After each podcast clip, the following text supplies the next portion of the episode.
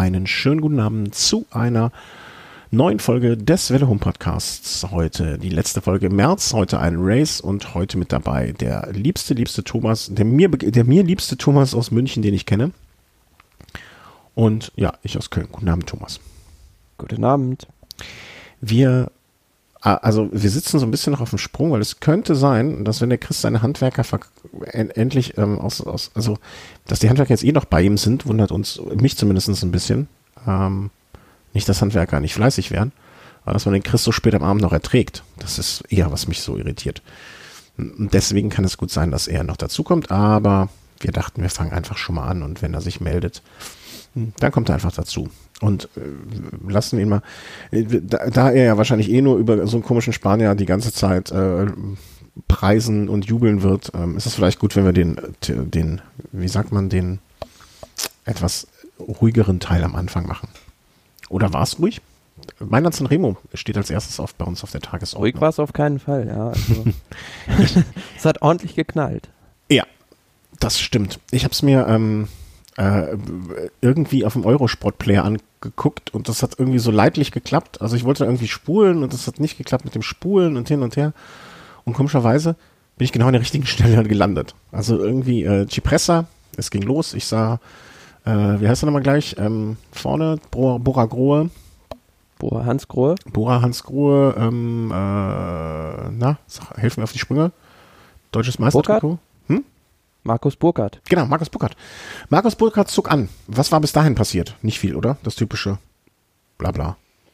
Ja gut, also ähm, zu Beginn des Rennens hat es natürlich ähm, durch die Witterungsbedingungen das Ganze sehr erschwert. Also es hat über weite Strecken des Rennens geregnet und auch richtig stark geregnet. Und ähm, erst als die Fahrer dann an der Küste, an der ligurischen Küste ankamen und es aufs Finale zuging, wurde es dann langsam trocken und im Finale schien ja dann sogar die Sonne. Und ja gut, ansonsten das übliche Szenario, wir hatten eine Fluchtgruppe und so richtig spannend wurde es dann erst, als es dann zur Cipressa ging. Mhm. Da hat man eigentlich schon erwartet, dass da vielleicht mal der ein oder andere Favorit vielleicht was probiert. Aber erstaunlicherweise ist ein ganz, ganz großes Feld da noch drüber gefahren. Es hat keiner was versucht und das Tempo war auch recht gering. Dafür dann der zweite entscheidende Anstieg, der Poggio, ja, da ging es dann umso intensiver zur Sache und da wurde letzten Endes auch ähm, ja, die siegreiche Attacke gestartet. Mhm. Ähm, ist es denn, also wie hast du das Rennen erlebt bis dahin? Also guckst du es bis dahin auch durchgehend? Und was machst du da nebenbei? Noch ein Haus bauen und, und, und, und, und äh, komplett putzen und, und streichen und sanieren? Oder ähm, wie, wie verbringst du den Tag, um es mal so, so, so zu fragen? Nö, also ähm, mittlerweile ist es ja so, also bei Mailand Sanremo, da gucke ich das halt und ähm, dann gibt es ja noch ganz viele Second Screen Angebote, wie man das so schön auf Neudeutsch nennt, mhm. wo man sich dann ähm, ja über Hintergrundinformationen noch, ähm, die man sich dann noch einholen kann über ja diverse Angebote im Internet. Und genau, bis dahin gucke ich das halt und dann im Finale natürlich erstmal fiebert man dann voll mit. Ja, also ich habe es nämlich geschafft, mich äh, spoilerfrei sozusagen mir das für den äh, äh, späteren Abend aufzuheben und ähm, hab's, hab, hab's dann gucken können, weil ich es live gar nicht gesehen habe. Und ich habe spoilerfrei auch geschafft. Also das hat mich selber überrascht. Also ich habe mich wirklich von allem ferngehalten, was irgendwie piepst und blinkt und ein Monitor ist. Und in einer Tagesschau war ja jetzt nicht gefährlich in dem Sinne. Ähm, nee, mhm. Nee, es war ja kein kein Deutscher leider, der vorne, ganz vorne reingefahren ist. Bis auf Burkhardt, äh, der in dem Moment äh, reinstieg, ähm, äh, ähm, also äh, abfuhr. Vielleicht beschreibst du ein bisschen ähm, ab dem Moment, was da los war. Ja gut, Markus Burkhardt mit Daniel Oss, das waren ähm, ja so die ersten beiden, die es die es dann im, im Poggio drin äh, versucht hatten, beziehungsweise bei Burkhardt, glaube ich, der wusste selbst nicht, was er in dem Moment macht, weil man hat dann auch gesehen, er hat sich dann umgedreht und geschaut eigentlich, wo ist mein Kapitän und hat sich dann wieder zurückfallen lassen. Ähm, beziehungsweise war gar nicht Daniel Ost, das war, glaube ich, Jampi Drucker von BMC, der da mitgefahren ist. Mhm. Ähm, genau, und ähm, die beiden wurden dann auch wieder gestellt und die nächste Attacke, die dann ging, war vom lettischen Meister Neylands. Und ja, Bahrain war dann in der Tempoarbeit, die Mannschaft Bahrain Merida Und ja, Nibali hat das dann ganz schlau gemacht. Der ist in, das war eigentlich noch das flachere Stück des Poggio, ist dann, ähm, hat sich ans Hinterrad gestichen von, von Neylands und ähm, ja, war dann plötzlich schon zehn Sekunden weg. Und als dann in, als es dann in, in den steilsten Abschnitt ging, wo eigentlich immer die entscheidenden Attacken gefahren werden, hat er nochmal eins draufgebuttert und ähm, ward nie wieder gesehen. Also er ist einfach davon gestiefelt und zu welchem Zeitpunkt, aber ab welchem Zeitpunkt hast du gedacht, das, das könnte es werden? Naja, im Prinzip, als er oben mit 15 Sekunden an dieser famosen Linkskurve, wo man dann immer sieht, dass es dann darunter geht, ankam, mhm. von dem Zeitpunkt an, ja, wusstest du eigentlich schon, gut, in der Abfahrt wirst du einem Nibali keine Zeit abnehmen und 15 Sekunden auf zwei Kilometern flach, das könnte, das könnte schon reichen und das könnte eng werden, weil es jetzt auch kein so schlechter Zeitfahrer hängt natürlich auch immer davon, wie, wie schnell können sich da die Sprinterteams nach der Abfahrt noch organisieren und ähm, ja gut, hat ihm natürlich dann in die Karten gespielt, dass da noch der ein oder andere Sturz in der Abfahrt hinten hinzukam, aber mit sowas muss man immer rechnen.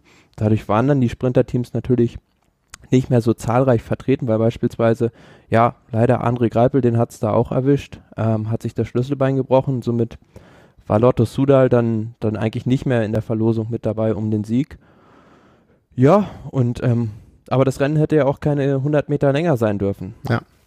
Holen wir mal an diesem Punkt den Chris dazu, weil angeblich äh, hat er, hat er die, haben die Wand, Handwerker äh, die Segel gestrichen und ähm, wir hören jetzt mal, also wir sind schon in der Sendung, ich hoffe, das weiß er schon und das kriegt er schon mit. Und hallo Chris, guten Abend. Also wir befinden uns jetzt gerade dann halt an dem Punkt, ähm, nur damit der Chris Bescheid weiß und äh, die Hörer, die an diesem Punkt jetzt auch wieder mit einsteigen. Ähm, Greipel gestürzt, damit Lotto aus der Verlosung, ähm, Nibali auf der Abfahrt äh, von Mailand Sanremo. Und hast du zu dem Zeitpunkt schon eine Idee gehabt, Chris, ob das klappt oder nicht? Ich muss ganz ehrlich sagen, in, in Sanremo sind ja schon viele Fahrer, die ausgerissen sind, nochmal eingeholt worden.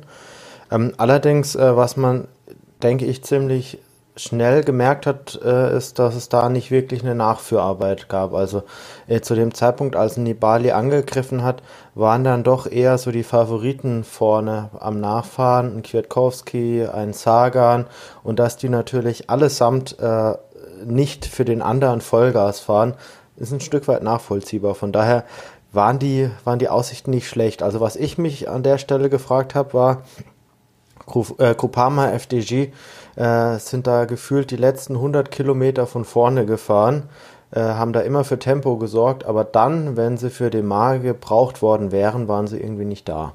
Hm, kaputt. Kaputt gefahren. Kann das sein?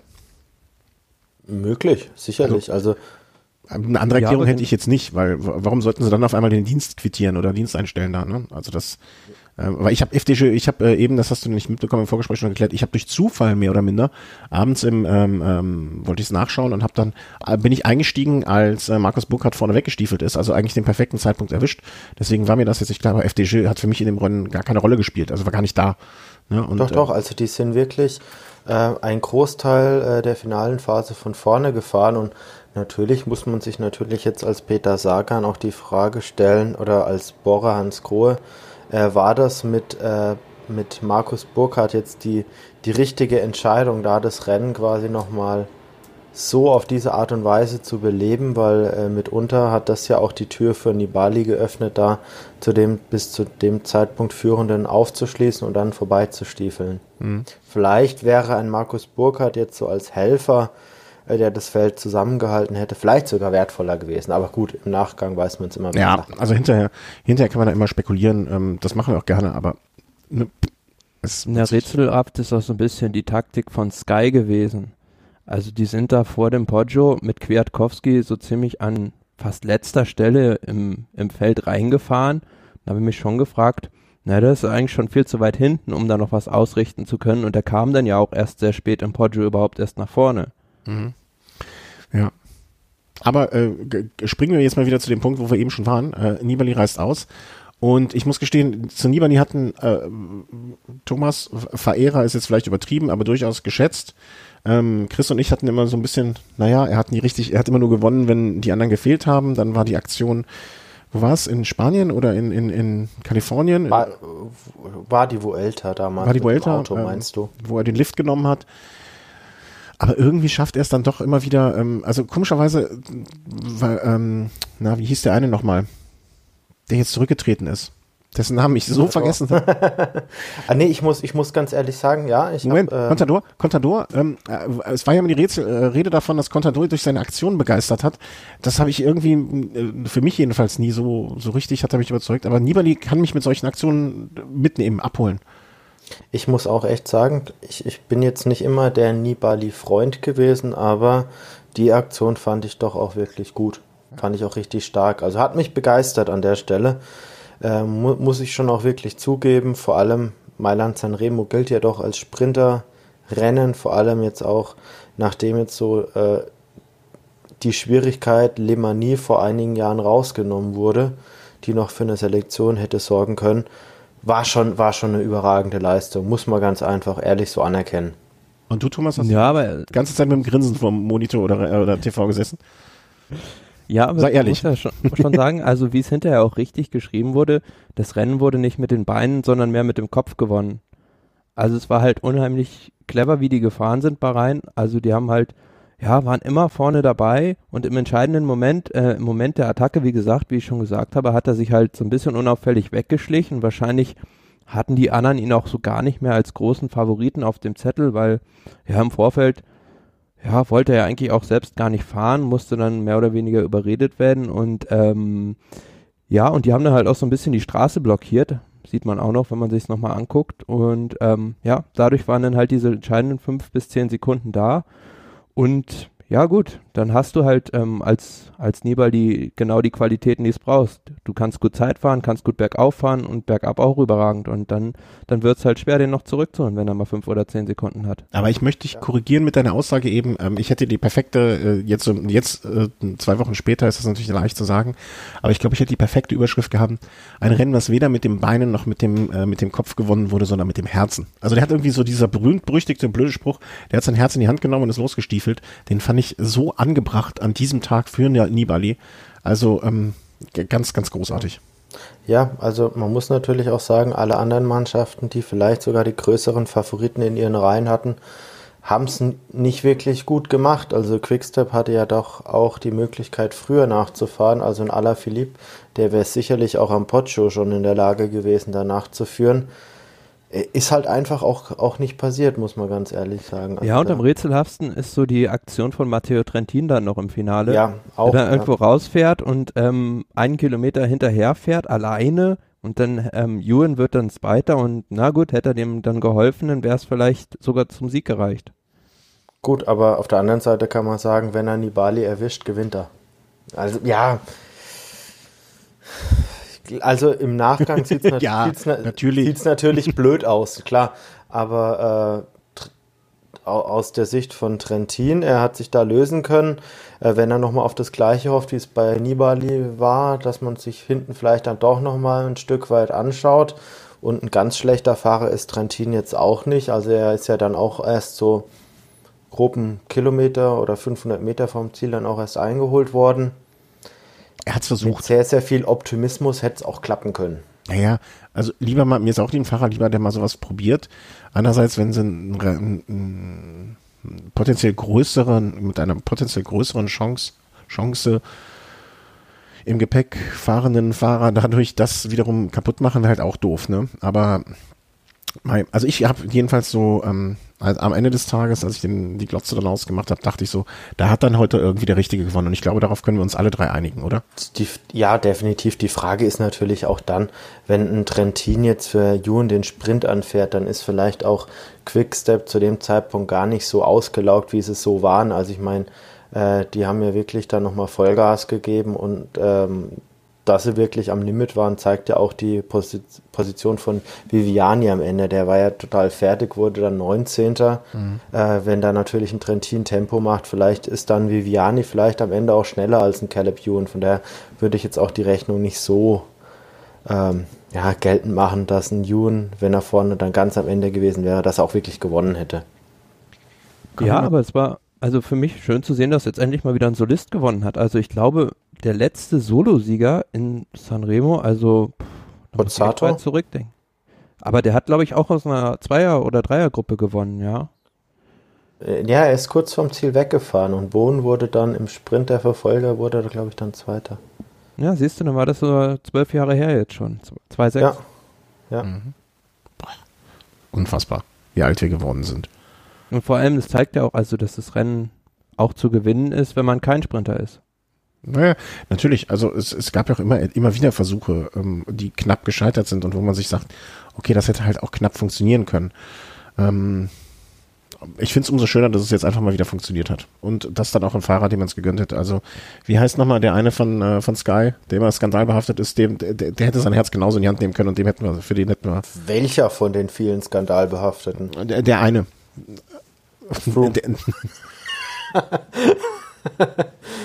naja, die einen, also Ja, ich weiß schon, wen du meinst, Moskau.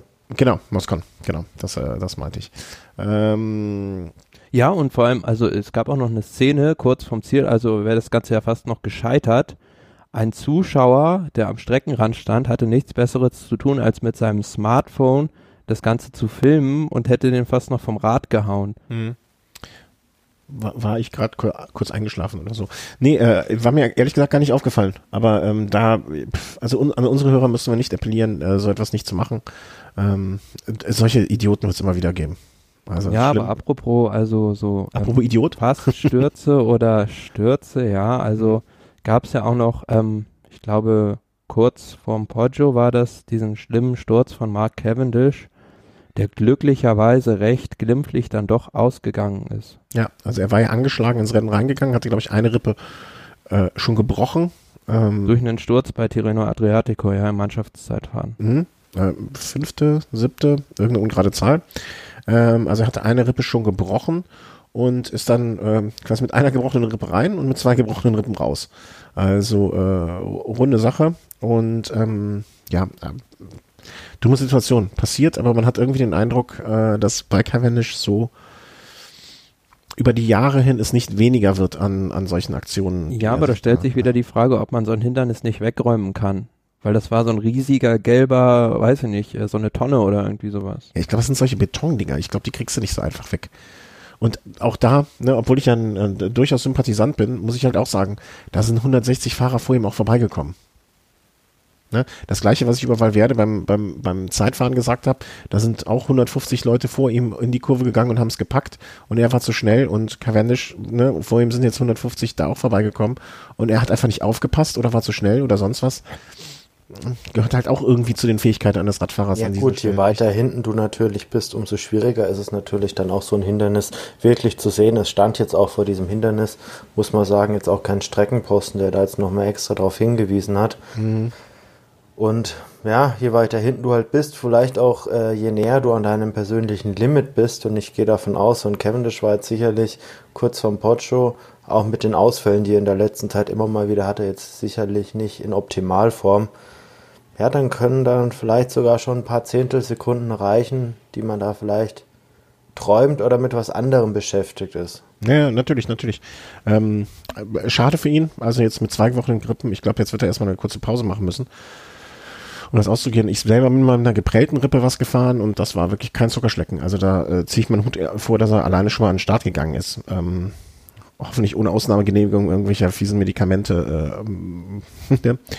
Aber ähm, ob das immer clever ist und wie gesagt, ich habe so das Gefühl, das wird bei ihm diese diese Aktionen werden nicht weniger. Und ähm, ob das jetzt mit dem Alter zu tun hat, ob er, ob er ähm, vielleicht auch mal dieses ganze Winter auf der Bahn noch durchfahren, irgendwann auch einfach mal Kraft, Kraft, so Kraft raubt, dass er die ihm im Frühjahr dann fehlt. Man weiß es nicht. Müssen wir mal schauen, wie das mit ihm weitergeht. Also beste Genesungswünsche. Und ähm, ja, an dieser Stelle müssen wir dann glaube ich, kurz über André Greipel sprechen. Hm, den es auch, wie hatten das du eben schon kurz erwähnt, äh, hatten wir eigentlich vielversprechend äh, für das Frühjahr gesehen. Und jetzt mit Ja, wir hatten ihn ja in der letzten Sendung noch ähm, oder hatten darüber spekuliert, dass er sich jetzt noch mehr auf die Klassiker fokussiert. Ja. Und bis zu seinem Sturz da in der Poggio-Abfahrt sah es ja auch recht gut für ihn aus. Da war der immer vorne dabei. Ja, und mit Lotto Sudal hätte man dann vielleicht das Rennen, ähm, hätte man Nibali noch zurückholen können, aber ja, umso tragischer, dass der Schlüsselbeinbruch jetzt doch recht kompliziert zu sein scheint und er dann für den Rest des Frühjahrs ausfällt. Ja, einfach Pech. Ja, man muss halt auch sagen, das Frühjahr ist halt ein denkbar ungünstiger Zeitpunkt. Also zu einem späteren Zeitpunkt kann man vielleicht bei manch einem Rennen dann auch noch mitfahren mit Schlüsselbeinbruch oder mit angebrochenem Schlüsselbein. Das ist natürlich, wenn man jetzt als Ziel Paris-Roubaix oder auch die Flandern-Rundfahrt hat, natürlich denkbar ungünstig, weil man da natürlich nochmal deutlich häufiger durchgeschüttelt wird. Ja, also das geht auf gar keinen Fall. Also nicht wie, äh, wie war es Tyler Hamilton, der glaube ich mit einem angebrochenen Schlüsselbein die Tour gefahren ist ähm, wo er sich hinter die Zähne neu überkronen lassen musste. Das äh, klingt schon unschön, aber bei den äh, Klassikern geht das erst recht nicht. Gesamtfazit, war das für euch eine der besseren oder der schlechteren Mailand Sanremo Ausgaben?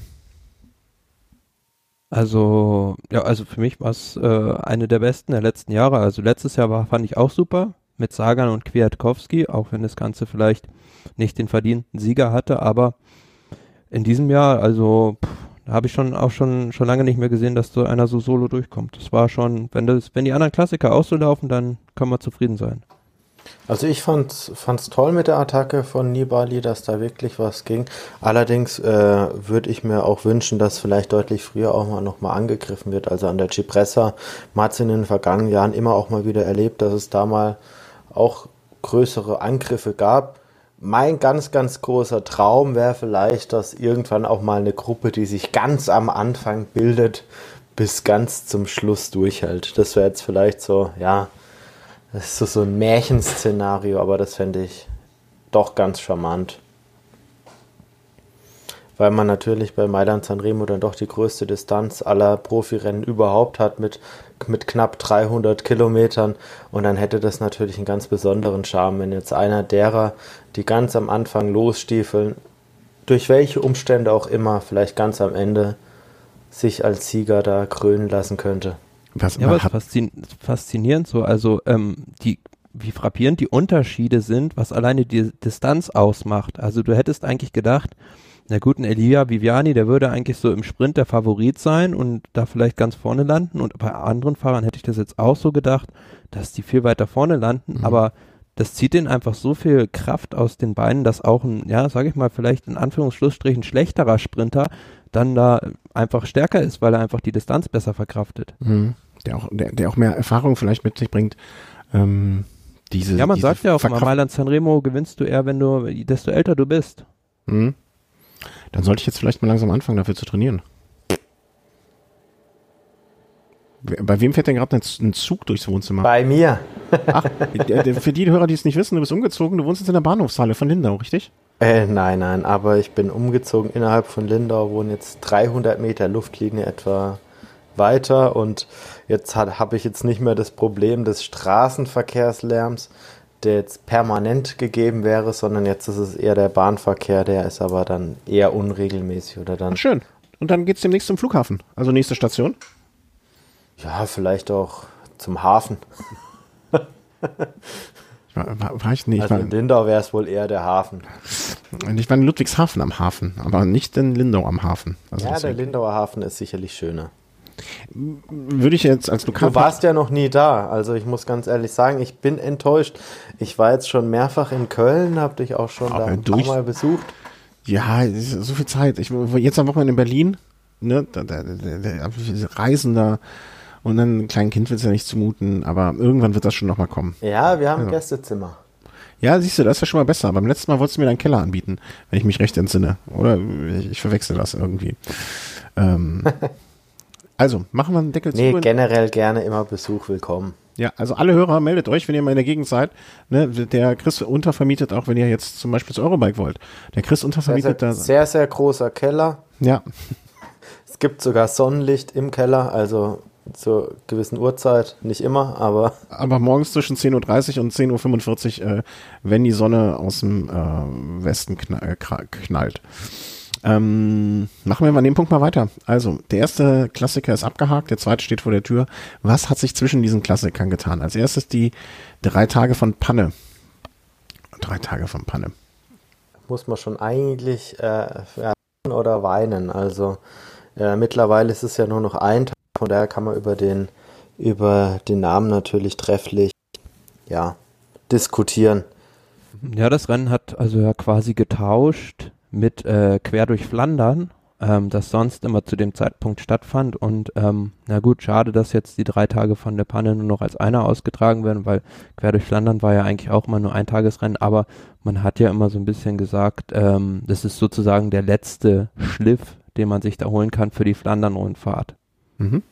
Ähm, ja, beschreibt einfach mal. Also ich habe das, ich habe das Rennen ehrlich gesagt nur äh, auf der. Habt, hat einer von euch beiden das gesehen? Ich habe es nur das Ergebnis sozusagen mitbekommen. Muss deswegen äh, leider Gottes an dieser Stelle in Bezug auf große Erklärungen äh, passen.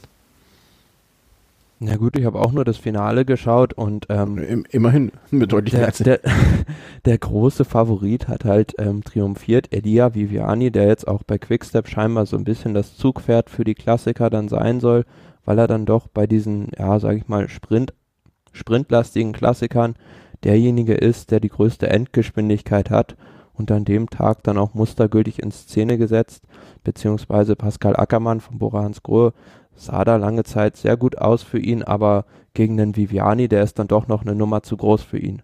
Mhm. Hast du das äh, Ergebnis, äh, Rennen sehen können, äh, Chris? Oder hast du ich auch nur so ich sehen können. Das nein. Ergebnis?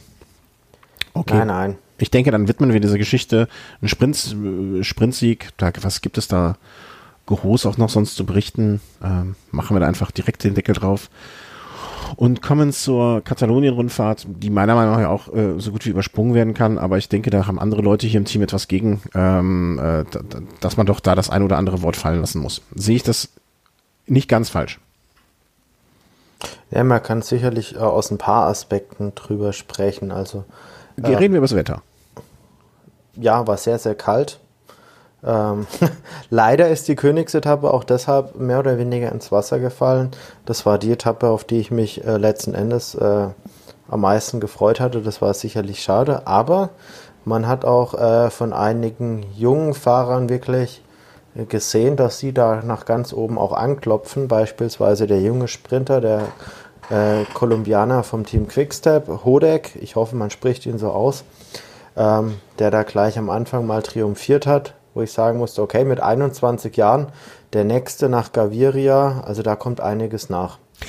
Wie Nehmen wir es mal so groß auf, also für die, die jetzt nicht so ganz so drin sind wie ähm, ihr oder wir oder unser eins, ähm, Katalonien-Rundfahrt, ähm, Ziel in Barcelona, vorher sieben Tage, sieben Etappen durch Katalonien, traditionell eher eine berglastige Geschichte, als es jetzt, äh, keine Ahnung, so drei Tage durch Pannen sind, die es früher war. Und äh, fing an, wie du schon am, eben sagtest, mit dem Sieg von Hodek. Äh, oder? Ja, aber da vielleicht noch kurze Hintergrundgeschichte. Ja, ja, also wie ich jetzt, also das so, er hat das wohl auch so selbst gesagt, er hat schottische Vorfahren und ähm, ah. früher hieß er einfach Hodge, also der Familienname, aber da die Spanier das ja nicht aussprechen können, so, also mit diesem GE, hat man einfach das gedreht und EG am Ende gemacht. Das ist der berühmte Second Screen, wo der, wo der Thomas seine Infos herholt. Sehr schön. Also der Hodge, ne, ich nenne ihn jetzt José Hodge. Ähm, es war mehrere Kilometer vorm Ziel, gab so es so einen Rollerberg und von da aus wurde es dann äh, lange Ab Abfahrt ins Ziel, Flachankunft, die er dann vor Sam Bennett und Jay McCarthy von Bora Hansgrohe gewonnen haben, äh, gewonnen hat. Ja, und mit 21 Jahren, nachdem er ja ein paar Tage vorher schon erfolgreich war, muss man wirklich sagen, ist wirklich ein Achtungserfolg. Klar, jetzt waren jetzt äh, bei der Katalonien-Rundfahrt jetzt nicht Unmengen an Sprinter dabei, aber dennoch der ein oder andere. Und ich finde, da hat Quickstep sicherlich einen guten Griff getan. Ja, er hat auch, in, wenn ich mir jetzt hier so angucke, wie das Jahr bisher gelaufen ist, ne, Vuelta San Juan einen dritten Platz gemacht, mal bei einer Etappe, bei der Kolum Kolumbien-Rundfahrt, mal Fünfter bei der, also ne, jetzt nicht so die Riesenerfolge, aber hier bei den Han Hansarm Classics äh, 200 Kilometer äh, Ding abgeschossen, also scheint auch mit langen Distanzen gut zurechtzukommen. Also äh, gutes Scouting, würde ich einfach mal sagen, von Team Quickstep. Generell, Generell natürlich, ja, gut. ja. Bei Quickstep, die wilden Jungen mischen da ordentlich alles auf. Also hat ja auch glaube ich, die handsame Klassik noch gewonnen und ähm, der andere Sprinter Jakobsen hat dann ähm, lockere Kurse gewonnen. Also das ist Wahnsinn, was die jedes Jahr irgendwie ähm, da aus dem Hut zaubern und der Talentepool von Quickstep, von Lefebvre scheint schier unerschöpflich zu sein. Hm, letztes Jahr auf der Tour de, wie spricht man es aus? Tour de l'Avenir Tour de l'Avenir. Ja, genau. Äh, auch eine Etappe gewonnen. Also, und wenn er jetzt, ähm, warte mal, wo ist denn, wo wollte ich denn? Okay, in den Jahren davor jetzt noch nicht so viel, aber auch 2015, also vor drei Jahren, ist er schon beim U23 mitgefahren und bei den U23 letztes Jahr 12. Äh, vor zwei Jahren 12. Platz. Also kann man mal, kann man mal gucken, was draus wird. Muss man, muss man wirklich sagen, Quickstep hat da ein verdammt gutes Händchen, wenn man an die letzten Jahre denkt, beispielsweise auch in Philipp, den sie da gescoutet haben, Kwiatkowski, der ein paar Jahre jetzt aber auch schon zurückliegt, ähm, dann Enrik Mass, der sicherlich noch eine große Karriere vor sich hat, ein Gaviria, also ich denke, äh, da, da, da sind ein paar gute Scouts auch unterwegs. Mhm. Das ist ja auch, gehört ja, also das ist ja fast, ähm, also eine der, der Kern, also weiß nicht, so, so Jugendarbeit und, und Jugendfahrer entdecken, also das, äh, das, das finde ich unfassbar schwierig. Also habe ich un, unfassbares ähm, Respekt Ja, vor. gut, aber zum Beispiel, na, bei manchen Talenten ist es ja offensichtlich, aber ich denke, die versuchen sich dann bewusst das Team Quickstep vielleicht auch aus. Sie sehen, es ist ein großes Team, aber bei gewissen Rennen bekommt man dann auch seine Freiheiten und ähm, da macht es auch, denke ich, einfach der Ruf. Also ein Gaviria, den hättest du nicht großartig entdecken müssen. Er hat ja vorher schon auf der Bahn von sich reden gemacht. Mhm. Okay.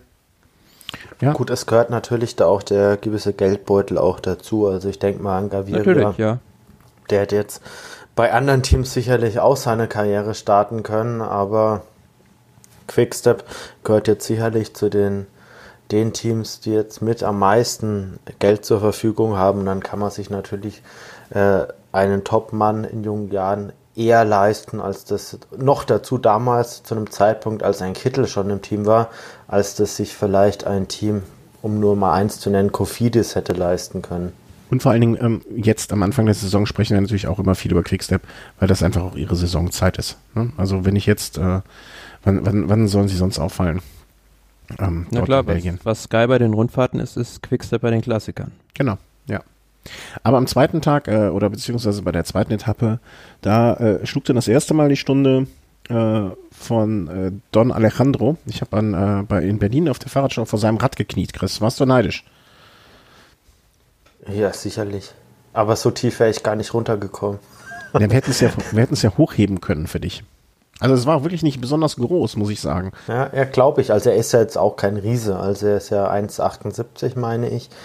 Ähm, aber tatsächlich auf der Etappe, also ich habe ihm den Rundfahrtsieg auch aufgrund der Vorleistung natürlich zugetraut. Aber äh, der Etappensieg dort hat mich sicherlich schon auch beeindruckt, weil es jetzt ja, eher an die alten Zeiten von ihm erinnert hat. Also als er dann auch aus größeren Gruppen mal einen Sprintsieg hervorgetragen hat. Äh, in den letzten Jahren war es ja doch eher so, dass er bei sehr, sehr harten Finals dann doch eher erfolgreich war.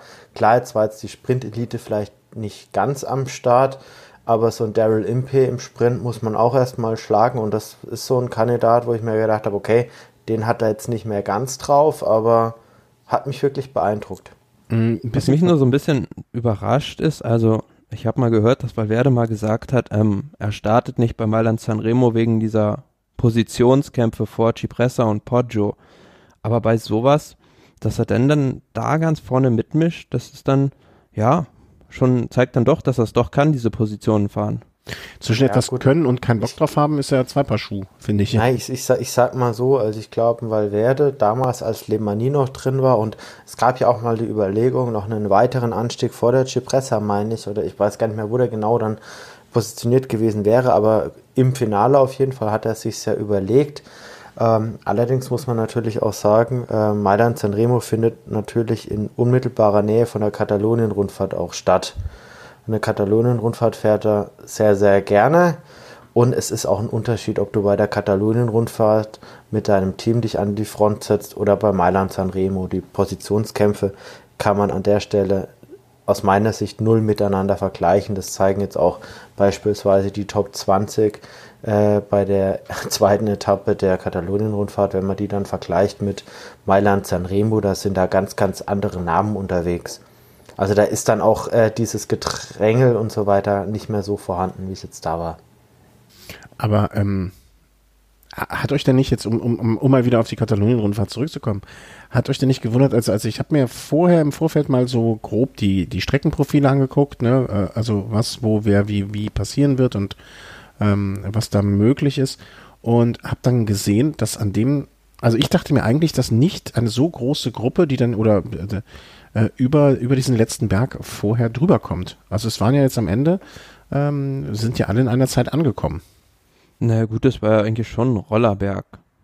Okay, also dann habe ich die, äh, dann bin ich einfach so blöd, ein Profil richtig zu lesen, aber dieses 10 Kilometer vor dem Ende, das waren ja schon irgendwie so, das wirkt jetzt, war Kategorie Dreierberg, ne, aber ich dachte in einem Finale, ähm, da wird das, wird ja, ja schon du so. siehst ja, also es war ja schon so selektiv, dass zumindest die super starken Sprinter da eliminiert wurden. Also wenn du siehst, wer da vorne dabei ist, sind alles hügelfeste Leute. Mhm. Ja, hatte mich nur in dem Moment, also dachte ich mir, hoch, äh, das, äh, ich wollte nur meine Verwunderung zum Ausdruck bringen, weil ich dachte, das wird, äh, da, da kommen nicht alle drüber. Zumindest nicht in dem großen Feld. Ich hatte, ich hatte für den Tag eigentlich so, ein, so, eine, äh, so einen Sprint aus einer Gruppe von vielleicht 20, 30 gedacht. Und nicht, dass die mit 100 Mann darüber fahren. Aber, ähm, naja, ich habe ja auch nicht so viel Ahnung wie ihr. Und äh, ja, de dementsprechend holte sich Valverde dann schon, schon am zweiten Tag ähm, dann das äh, Liedertrikot ähm, der Katalonien-Rundfahrt. Und um jetzt nicht zu viel äh, zu verraten schon, aber äh, er hat es dann auch, glaube ich, gar nicht mehr wieder weggegeben, oder? Nee, Dekrent Ja, am zweiten Tag. Dekrent Am- am dritten. Am nächsten Direkt Tag. am, direkt, direkt am nächsten Tag, ja. Aber apropos Ausreißer, was ich ganz, also was ich so einen kleinen Trend in dieser Saison finde, jetzt das von Nibali, die Aktion, die Aktion von De Gent am nächsten Tag und später kommen wir auch noch zu einem Rennen, wo Niki Terpstra gewonnen hat, zeigt doch, dass jetzt Ausreißversuche vermehrt wieder auch bei größeren Rennen Erfolg haben können. Mhm. Meinst du, Jens Vogt überlegt nochmal die Schuhe anzuziehen? Naja, es, es liegt natürlich sicherlich daran, dass jetzt äh, die Anzahl der Fahrer reduziert wurde. Und wenn man natürlich überlegt, ähm, von acht auf sieben Fahrern, so Teams wie Mitchell Scott oder auch Movistar, die jetzt mit, wenn man Movistar nimmt, äh, Soler, äh, Quintana, Valverde, da schon mal drei Leute dabei haben, die man jetzt nicht frühzeitig in die Führungsarbeit einspannt, dann die anderen vier aber jetzt auch nicht die ganze Zeit wirklich schon äh, massiv da jetzt verheizen will, dann fährt man eben nicht mehr so stark nach. Und bei Mitchell Scott war das mit den Yates-Brüdern und dann mit Chavez sicherlich ein ähnlicher Fall. Das heißt, wenn dann die stärksten Teams dann aber nur noch wenige Domestiken haben oder Helfer, ist natürlich der Druck nachzufahren nicht so gegeben. Wobei ich natürlich jetzt auf der Etappe, die jetzt Thomas de Gent, also die dritte Etappe, die er gewonnen hat, da wäre man sicherlich noch, noch rangekommen, wenn man es wirklich bewusst versucht hätte. Ich glaube, auf der Etappe, ja, wollte man Naja, den klar, aber- Sieg vielleicht dann auch nicht. Aber, aber man hat es ja nicht also dann mit letzter Konsequenz versucht. Und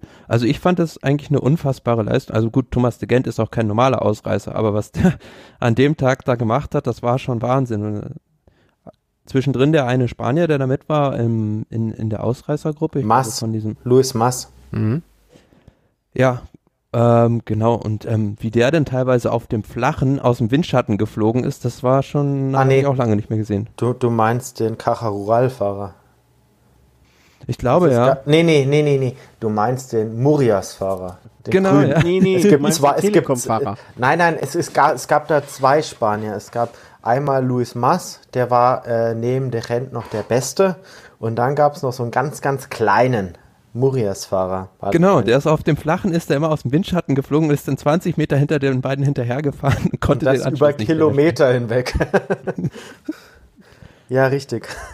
Also der wird sicher nach der Etappe von seinem Sportdirektor die Leviten bekommen, gelesen bekommen haben. Aber die, Leviten, glaube, die Leviten bekommen, sehr schön. Äh, ich, darf ich kurz einen Einschub machen an der Stelle? Ich habe einen spanischen Freund, der äh, Sprichworte vertauscht und äh, der wird die Leviten bekommen haben. Er hätte original eins zu eins von dem sein können. Äh, bei dem in der Familie haben nämlich auch die Frauen die Schuhe an. Ne? Also es ist äh, sehr, sehr schön. Muss, muss, ich mir, muss ich mir aufschreiben. Aber um auf die dritte Etappe zurückzukommen, ganz, ganz starke Leistung von der Rent. Und ja, irgendwie hat man die ganze Zeit damit gerechnet, dass er sich jetzt dann bald mal absetzt, dass er jetzt irgendwann mal sein Solo ähm, äh, mit, mit dem Solo loslegt. Und was ich dann ganz spannend fand, es gab dann die Situation, dass Luis Mas von Cajarual, also nicht der Kleine, der immer weggeflogen ist, äh, dass der äh, quasi de Gent angezeigt hat, lass uns zusammenfahren, geh an mein Hinterrad. Also das wurde bei Eurosport im Livestream, oder nicht im Livestream, bei, im, im, Fernsehen dann auch so äh, kommentiert. Der Gent ist dann 500 Meter an sein Hinterrad, hat ihn dann aber stehen lassen. Also ihm war es dann zu, la zu langsam. Also fand, fand ich ganz spannend. Mhm. Ähm, er hat dann am Ende diese Etappe mit, ich glaube, 20, 20 Sekunden, genau. 20 Sekunden Vorsprung gewonnen. Ähm, das hat dann auch gereicht, um sehr, sehr knapp, äh, ja, um 23 Sekunden. Ähm, Gab es eine Zeitbonifikation? Das kann ja, ist ja die einzige ja, Erklärung, es ne? gibt Zeitbonifikation. Ähm, wahrscheinlich so eine vier, nee, wie viel? Äh, zehn, wurscht, wurscht viele äh, äh, Sekunden drauf bekommen und hat damit 23 Sekunden Vorsprung. Das Gelb, ist das ein, nee, was, was haben die? Äh, ähm, ähm, ähm das Liedertrikot, nennen wir es Liedertrikot. Weiß, das weiß. Weiß ist das weiße Trikot zu übernehmen.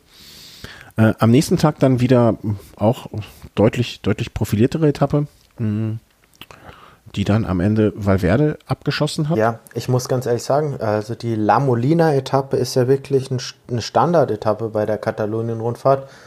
So große Abstände gab es wirklich selten. Also die La Molina-Etappe ist meistens dafür bekannt, dass ein 40, 50 Mann Feld auf den letzten Kilometer kommt und erst dann wirklich die eigentliche Selektion stattfindet. Das ist jetzt wirklich so früh zu größeren Abständen kommt es sicherlich auch den Umständen und den Wetterumständen geschuldet. Also es war wirklich sehr, sehr kalt.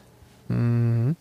Ich, mir fällt gerade auf, Silvio Herklotz, ähm, Entschuldigung, wenn ich das aus dem Kontext jetzt reiße, aber ich habe, er, er fiel mir gerade auf, äh, fällt jetzt für Burgos BH. Wusstet ihr das? ja. das?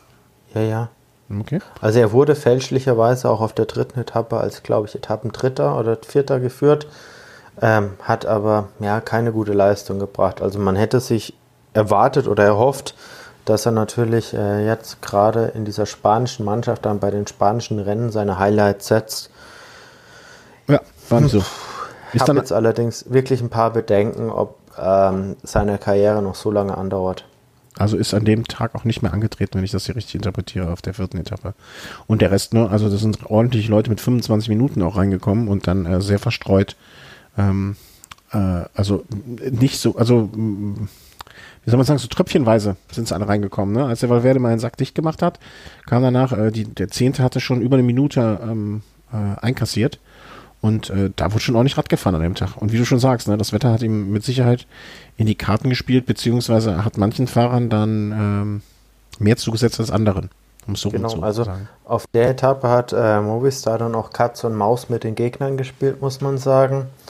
Äh, Marc Soler mit einer super starken Leistung. Der hat drei, vier Mal attackiert, hat das Feld letzten Endes geebnet für Quintana und dann äh, im Finale dann auch für Valverde ganz, ganz starke Leistung an dem Tag auch von Egan Bernal vom Team Sky, ähm, der da am Ende Zweiter wurde, zeitgleich mit von Valverde, war eine richtig, richtig super Leistung.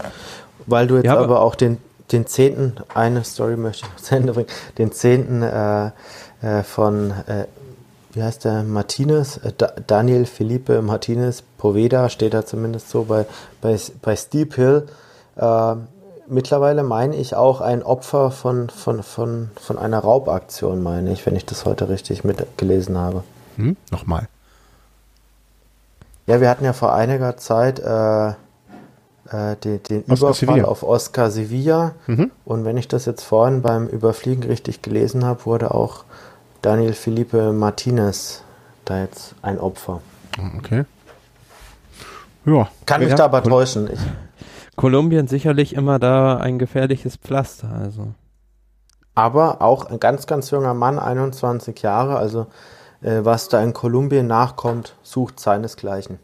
Ja, ja. ist halt auch gerade, ne, also mit Quintana haben sie halt auch so eine, äh, so eine Figur, an der man sie sich mit Sicherheit orientieren. Ja, aber was ich ja jetzt ganz spannend finde, ja, also genau, auch bei der Rundfahrt wieder gesehen, ähm, Quintana und Valverde harmonieren wunderbar. Aber ähm, was passiert, wenn jetzt Landa dazu kommt? Wie funktioniert das denn? Wir werden sehen. das, ist, das ist natürlich die Frage. Also und es ist ja schon auffällig, dass sie, also ich weiß jetzt nicht, wie es bei den nächsten Rennen ist, aber dass sie die beiden oder die drei nie zusammen antreten lassen bei einem Rennen. Gut, wäre natürlich auch Blödsinn, weil wenn du drei äh, super starke Fahrer parallel antreten lässt, äh, ist ja von vornherein äh, klar. Naja, aber ich kann mich jetzt auch noch an kein Rennen in dieser Saison erinnern, wo jetzt Landa mit Quintana oder mit Valverde an seiner Seite angetreten wäre. Ähm, das Rennen wird kommen bei der Baskenland-Rundfahrt. Quintana mit Landa. Ah, sehr gut, ja. Da darf man Ähm, gespannt sein. Also ich sag mal, Land, ähm, Valverde und Quintana funktionieren auch so lange gemeinsam gut, wenn vielleicht von Anfang an klar ist, wer der Stärkere ist. Oder von, der Team, oder, oder von der Teamführung gesagt wird, pass auf, wir fahren für den und den. Ne, ob das jetzt der Stärkere ist, das, das würde ich dann, das weiß Doch, also bei der Katalonien-Rundfahrt würde ich so weit gehen. Äh, bei der Katalonien-Rundfahrt war Valverde der mit Abstand beste Fahrer im Feld. Mit Abstand. Also der hätte, und äh, da lüge ich sicherlich jetzt nicht, auch auf diese Ankunft bei der vierten Etappe Bernal fünf Kilometer vom Ziel schon um eine halbe Minute distanzieren können, wenn er gewollt hätte. Der hat nicht alle Karten auf den Tisch gelegt. Ja, gut, ist natürlich auch immer ein bisschen so von, von der ja, Topografie der Rundfahrten abhängig. Wenn es dann, keine Ahnung, in die dritte Woche geht und dann vielleicht mal über 2000 Meter, dann, deswegen denke ich, ähm, hält man sich Quintana da immer noch in der Hinterhand. Oder man Ja. sagt jetzt, also ich, das ist eine These, ich sage nicht, dass es so ist, aber vielleicht sagt man auch dem Quintana, pass mal auf, du, du fährst jetzt das Frühjahr einfach schön mit, trainierst ordentlich, geh, geh gar nicht an deine Grenzen ran, lass den Valverde jetzt die Sachen gewinnen und äh, ne, der kriegt jetzt die, der holt jetzt die Kirschen vom Kuchen und am Ende und dann in den, in den für uns vielleicht anderen entscheidenden Situationen. Also das heißt nicht, dass ich das eine höher gewichte als das andere, ne? Aber dann wird dann halt ein Valverde dann auch in der Position sein, das zurückgeben zu müssen. Natürlich, also. Äh, Und das fände ich auch gar nicht, als Mannschaftsleiter das finde ich das auch Da, legitim. Das Ziel, das Ziel ist ja ganz klar die Tour de France und da ist der Kapitän Quintana. Natürlich äh, wird sich ein Valverde und wird sich auch ein Landa darauf vorbereiten, aber teamintern ist Quintana da als Kapitän gesetzt. Wenn jetzt Ja, ein. Valverde dann natürlich stärker ist als ein Quintana, kann sich das ähm, ändern, aber ähm, natürlich baut jetzt ein Quintana vielleicht da ein Stück weit auch vor und sagt, gut, ähm, dann hilft er da auch gerne im Frühjahr, wenn er sich dafür sicher ist, dass er im Juli äh, ein Weltklasse-Helfer hat. Und das hat Valverde ja schon mehrfach unter Beweis gestellt, dass er bei, dem, bei der Tour de France sich da auch in den Dienst von Quintana stellt. Ja. Aber warten wir mal ab, bis dahin jetzt, ne, man hat es in Greipel gesehen, wie schnell Sachen gehen können. Ja, muss man nicht mal bis zur Greipel gehen, da kann man bei Valverde im Prinzip bleiben. Ja, aber wir bleiben ja bei der aktuellen Saison. Ne? Ja, Also, ja, und, ja. und wenn er erstmal im Rennen ist, dann ist es ja eh äh, gelaufen. Ne? Dann kannst du auch nicht mehr den Lander noch nachnominieren. Ähm, Aber er hatte an diesem Tag eindeutig die besten Beine. Vierte Etappe gewonnen. Ähm, hatte er das Liedertrikot dann auch schon wieder? Ich glaube fast. ja, ja, klar, und dann nicht mehr abgegeben. Genau, ist dann drin geblieben. Fünfte Etappe war, ähm, ja, das auch so eine Etappe. Ich habe das mir, wie gesagt, vorher nur die, Ausreißergruppe kam durch. Genau, aber das, das war auch wieder so ein Ding, wo ich mir dachte, boah, hoffentlich diese Abfahrt war ja nicht Ode. Ne, da hat man ja im Prinzip ganz ordentlich Schwung genommen, um dann äh, nochmal ganz kurz in den Gegenanstieg zu fahren.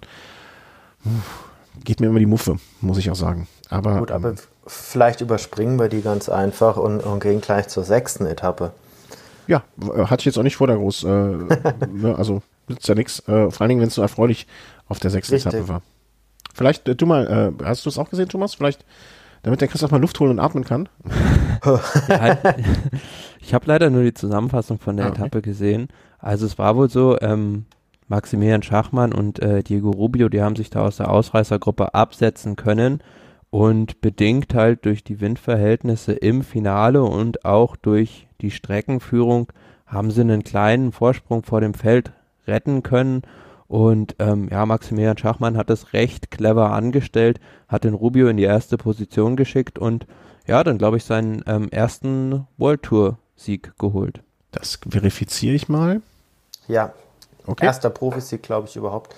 Ähm, und was mich wirklich bei ihm freut, die, äh, freut, die Wandlung, die er genommen hat. Er war ja äh, früher eher als Zeitfahrer bekannt, das kann er immer noch gut, aber hat sich mittlerweile auch, äh, was die Bergfestigkeit angeht, äh, deutlich gemausert. Also ist immer noch ein junger Fahrer, ich glaube, er ist 24.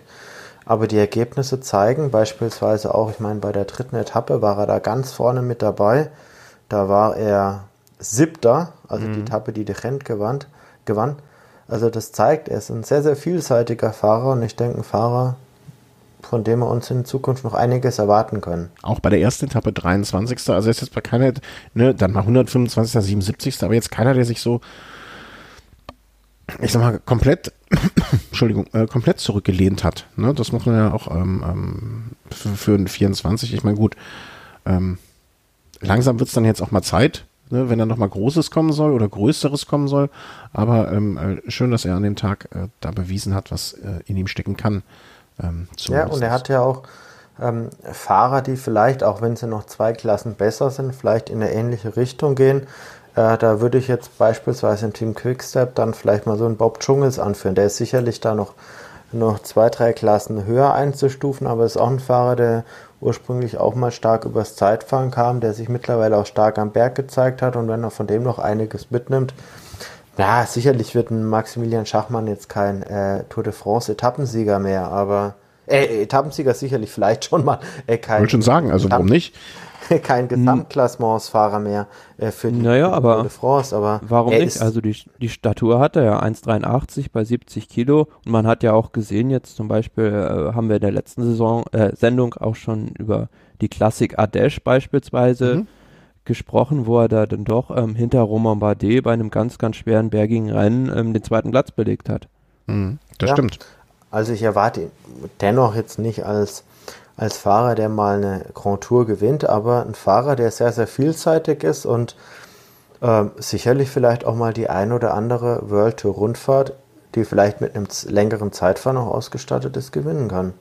Oder der auch so, so jemand wie jetzt Christian Knees oder so einfach von seiner Klasse her die Möglichkeit hat, einen guten, äh, einen guten, guter Unterstützer, ein sehr guter Helfer zu sein, äh, der dann auch seine ja, Chancen bekommt. Also äh, zu Christian Knees fehlt äh, sehr, sehr wenig. Ich würde fast sagen, den hat er qualitativ nahezu schon überholt. Das würde ich so noch nicht sehen. Also dafür hat Chris, also ich glaube einfach, also ich bin jetzt kein, ähm, ähm, ne, ich hege Sympathien für Knees, ne, aber ähm, ich glaube alleine mit, wenn du, wenn du, wie oft war er jetzt bei dem Team dabei, was äh, die das gelbe Trikot geholt hat? Ähm, er ist seit 15 Jahren, fährt er ähm, auf oberstem Niveau. Äh, er hat immer doppelt so viele Pro-Tour-Wins. War, äh, war bei 18 Grund, 18 Grundtouren dabei? Kann das sein? Oder hat 18 Grundtouren? Nee, das geht ja, ja gar nicht. Kann schon sein, ja. Ja, 18 Grundtouren beendet. Also ich glaube, da würde ich jetzt nochmal 26 Klassiker, also da, da gehört von der Konstanz ja alleine schon, finde ich, noch einiges dazu. Ja gut, Knees ist ja eher sowas wie, wie so Kapitän de la Route, also ist ja nochmal eine andere Rolle. Ja, aber da ist er auch erst in späten Jahren äh, zu hingekommen. Ne? Also habe noch letztens eine lustige Geschichte von ihm gehört, als es um die Milram-Trikots ging, äh, diese gefleckten. die, die, die, mochte er wohl nicht so. Ne? Aber ähm, also ich glaube jetzt mit zu sagen, er ist schon weiter als Knees, war oder ist, das, das würde ich glaube ich noch nicht so noch nicht so sehen. Ja, von der Leistung fehlt er aber nicht viel. Also ich sag's mal ganz ehrlich, klar, er ist 24 Jahre, wie soll er da jetzt 18 Grand Tours beendet haben? Das ist natürlich Quatsch. Aber beispielsweise ein Conego hat mit 22 den, den Giro gewonnen. Einem Conego dann vorzuwerfen, hat noch, hätte beispielsweise noch nicht die gleiche Anzahl Grand Tours, wie es zu dem damaligen Zeitpunkt, ein äh, naja, Cipollini will ich jetzt nicht nennen, aber irgendeinen anderen Fahrer, das ist, ist ja auch Blödsinn. Aber äh, naja, also, also in, wie hat Jahr, in wievielten Jahr ist Schachmann jetzt unterwegs? Dritten? Hm, also im vierten Jahr hat äh, Knies zum Beispiel die Bayern-Rundfahrt gewonnen. Ne? Um, um, oder im zweiten Jahr hat er rund um Köln gewonnen. Also sind jetzt auch schon, also der hat jetzt auch schon ein paar Sachen gewonnen. Gut. Dann, ne? Die Etappe der Katalonien-Rundfahrt ist jetzt schon höher als Grund, um Köln einzustufen. Ja, aber die Bayern-Rundfahrt, äh, die Bayern-Rundfahrt, mehr Etappenrennen auch. Also ich weiß nicht, wenn du jetzt äh, Schachmann sagen, okay, gibt's nicht mehr die Bayern-Rundfahrt, leider Gottes, ne? Aber wenn du dem jetzt sagen würdest, äh, möchtest du lieber einmal eine Etappe bei der Katalonien-Rundfahrt oder die Bayern-Rundfahrt gewinnen? Ich weiß nicht, wo Schachmann herkommt, ne? Aber Maximilian klingt jetzt nach Süddeutschland. Der also kommt deswegen, aus Berlin. Das ist ein waschechter Berliner, glaube ich. Ja. Okay, war ein Versuch wert. Ne? Aber nichtsdestotrotz. Nein, also es soll jetzt auch äh, auf kein Battle zwischen Christian Knees und Maximilian Schachmann rauslaufen.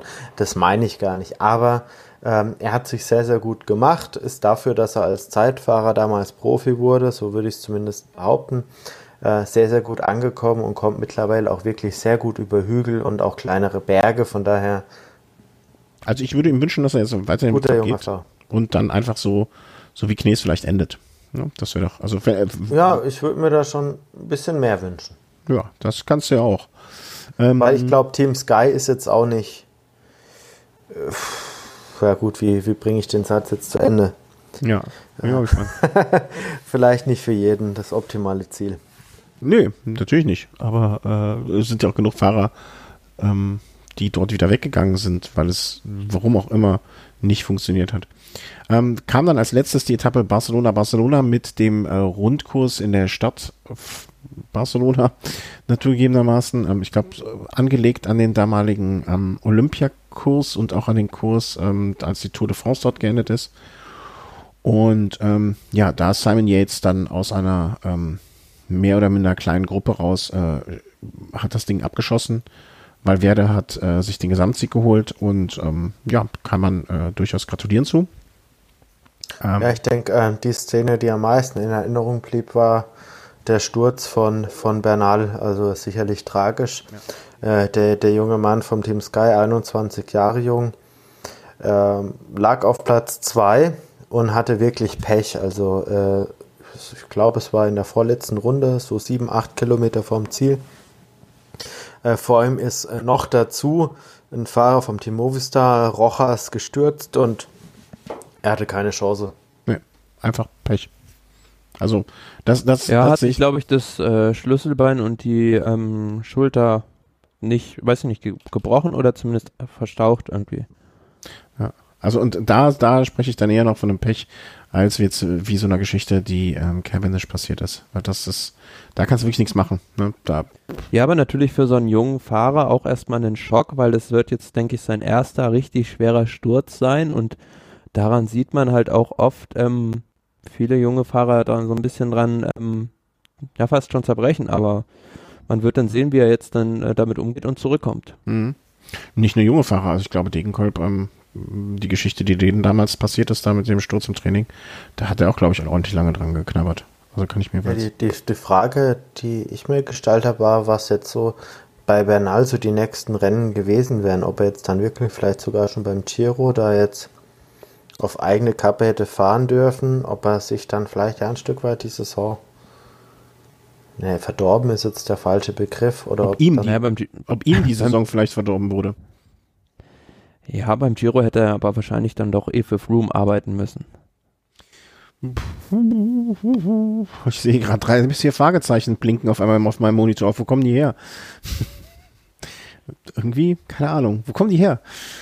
Vielleicht war das der Plan B oder Plan C auch, ne? den äh, wir nicht erfahren werden. Ja, aber generell Team Sky in diesem Jahr auch viel Pech mit Stürzen, wenn man jetzt sieht, zum Beispiel bei Paris-Nizza, Wout Pools, da eigentlich in aussichtsreicher Position für den Gesamtsieg auch rausgestürzt und jetzt Bernal, die nächste Rundfahrtenhoffnung weg. Ähm, ja, da kann man sich dann, dann schon fragen, was hätten die erreichen können ohne diese beiden Stürze. Hm.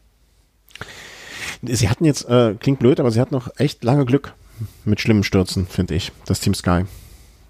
Und jetzt, ne, mal hat man, man hat man, also dann hat man, man man einfach. Glück, man hat mal Pech, man hat Ja. mal Gandhi. Ich wollte den, Kölschen, ich wollte den Karneval, Kölschen Karneval nicht Einzug verlieren, aber wenn äh, du als großer Fan des Kölner Karnevals, äh, wenn du das machst, dann ist das okay. Ähm, ja, einfach ne, das Glück aufgebraucht. Vielleicht äh, ist das, äh, vielleicht wird diese gesamte Saison 2017 unter dem ähm, unter dem Stern stehen. Wir haben unser Glück aufgebraucht. Ähm, das wäre unschön, aber wer weiß, was da noch kommt. Machen wir einen Deckel drunter oder drauf oder drüber oder äh, was auch immer mit dem Deckel. Das war die Katalonien-Rundfahrt ähm, dieses Jahr mit einem verdienten Gesamtsieger Valverde und gehen dann weiter über zu E3-Preis. Oder wie soll man es, äh, wie spricht Chris, du bist ja eher der Belgier? Der Belgier ist der Bel Einfach äh, E3-Preis Harald Beke, hätte ich jetzt gesagt.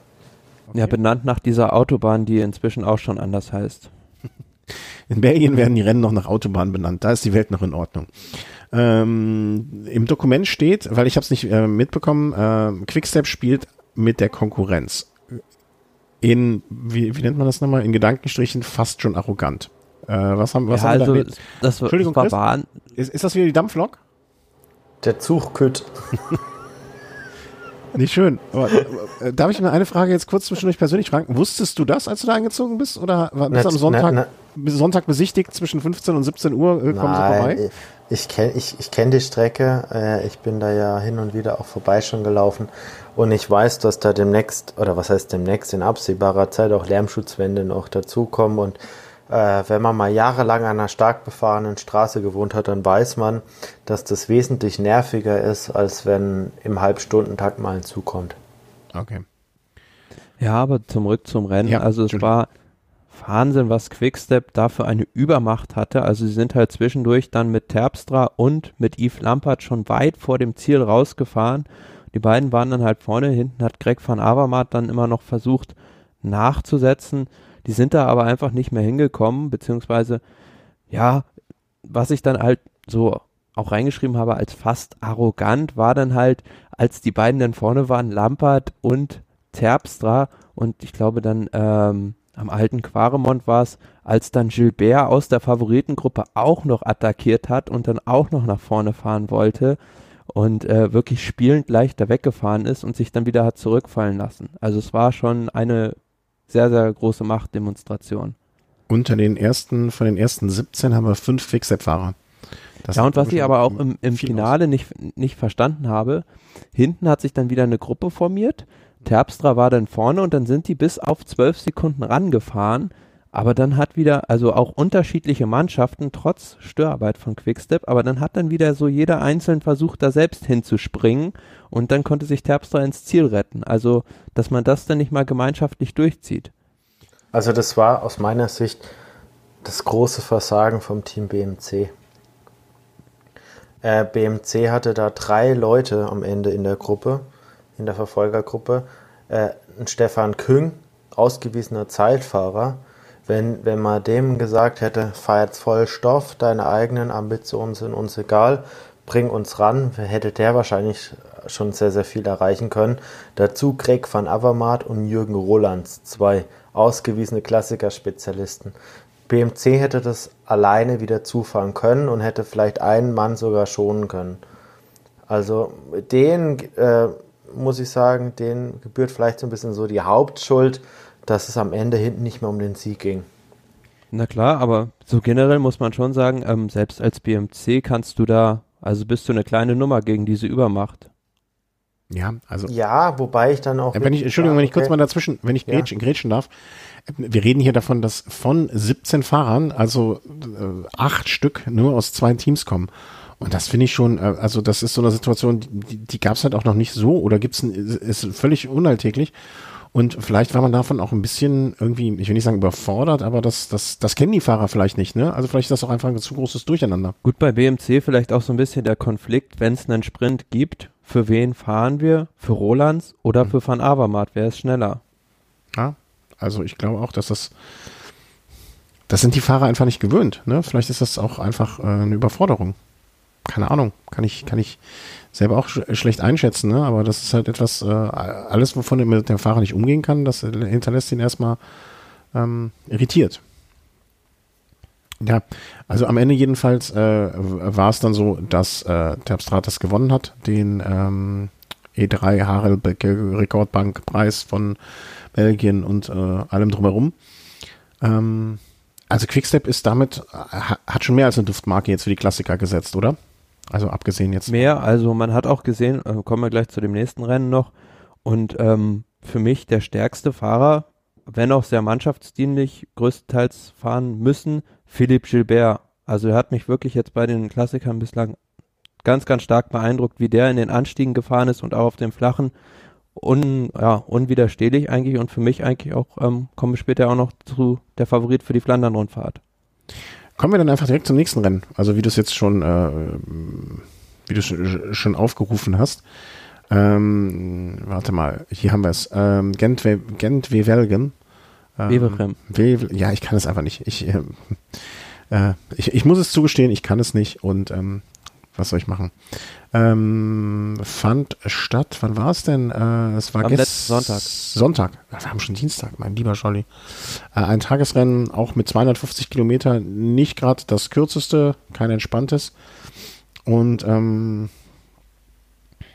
nun ja, also bis jetzt hat man von ihm die, in dieser Saison noch nicht so viel gehört. Und das hat er dann mal äh, geändert. am vergangenen Sonntag. Ja, generell Gent-Wevelgem eigentlich immer das Highlight, die ähm, Überfahrten über den Kemmelberg. Und zusätzlich hat man ja jetzt in den letzten Jahren immer noch diese Gravel-Stücke eingebaut, also diese Offroad-Stücke. Und ähm, da hat man gesehen, da fand in diesem Jahr die erste richtige Vorselektion durch BMC statt und dann eigentlich die entscheidende Aktion bei der zweiten Überfahrt des Kemmelberg, als sich diese ja, größere Gruppe dann doch mit den wichtigen Leuten da absetzen konnte. Beispielsweise John Degenkolb, der war unten ja zu schlecht platziert und hatte dann ein Loch von vielleicht zehn Sekunden, aber das kriegst du dann auf den letzten flachen Kilometern einfach nicht mehr zugefahren, wenn die sich vorne einig sind. Ja, und letzten Endes dann Sprint aus dieser großen Gruppe. Eigentlich hätte ich gedacht, ja, Viviani ist wahrscheinlich schneller als Sagan, aber Sagan hat es clever gemacht, auch weil Viviani da ein bisschen eingebaut wurde, hat dann ähm, ja, sich den Sieg gesichert. Hattet ihr zu irgendeinem Zeitpunkt beim in der bis, wie soll man sagen, in der bisherigen Frühjahrssaison ähm, so ein bisschen die Sorge, dass ähm, Saga nicht mehr aus den Schuhen kommt? Also Sanremo war ja irgendwie so, dass man, ähm, dass er hinterher selber nicht mit Kritik an sich selber, auch, aber auch mit seinen Mitfahrern gespart hat und gesagt hat, hm, ja, da hätte man irgendwie nachfahren müssen und so weiter und so fort, aber alle und nicht nur ich.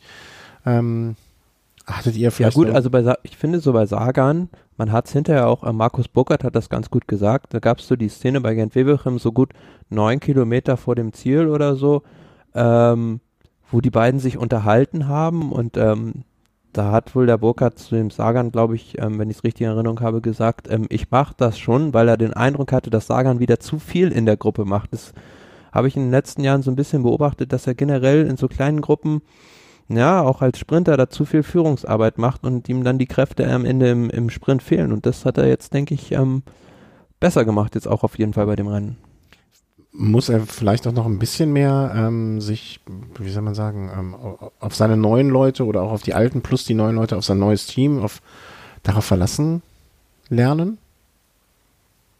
Ja, generell hätte ich jetzt gedacht bei dem Rennen, ähm, oder generell halt in den Klassikern Bora da vielleicht schon ein bisschen stärker eingeschätzt. Also gut, am Ende war Burkhardt mit dabei.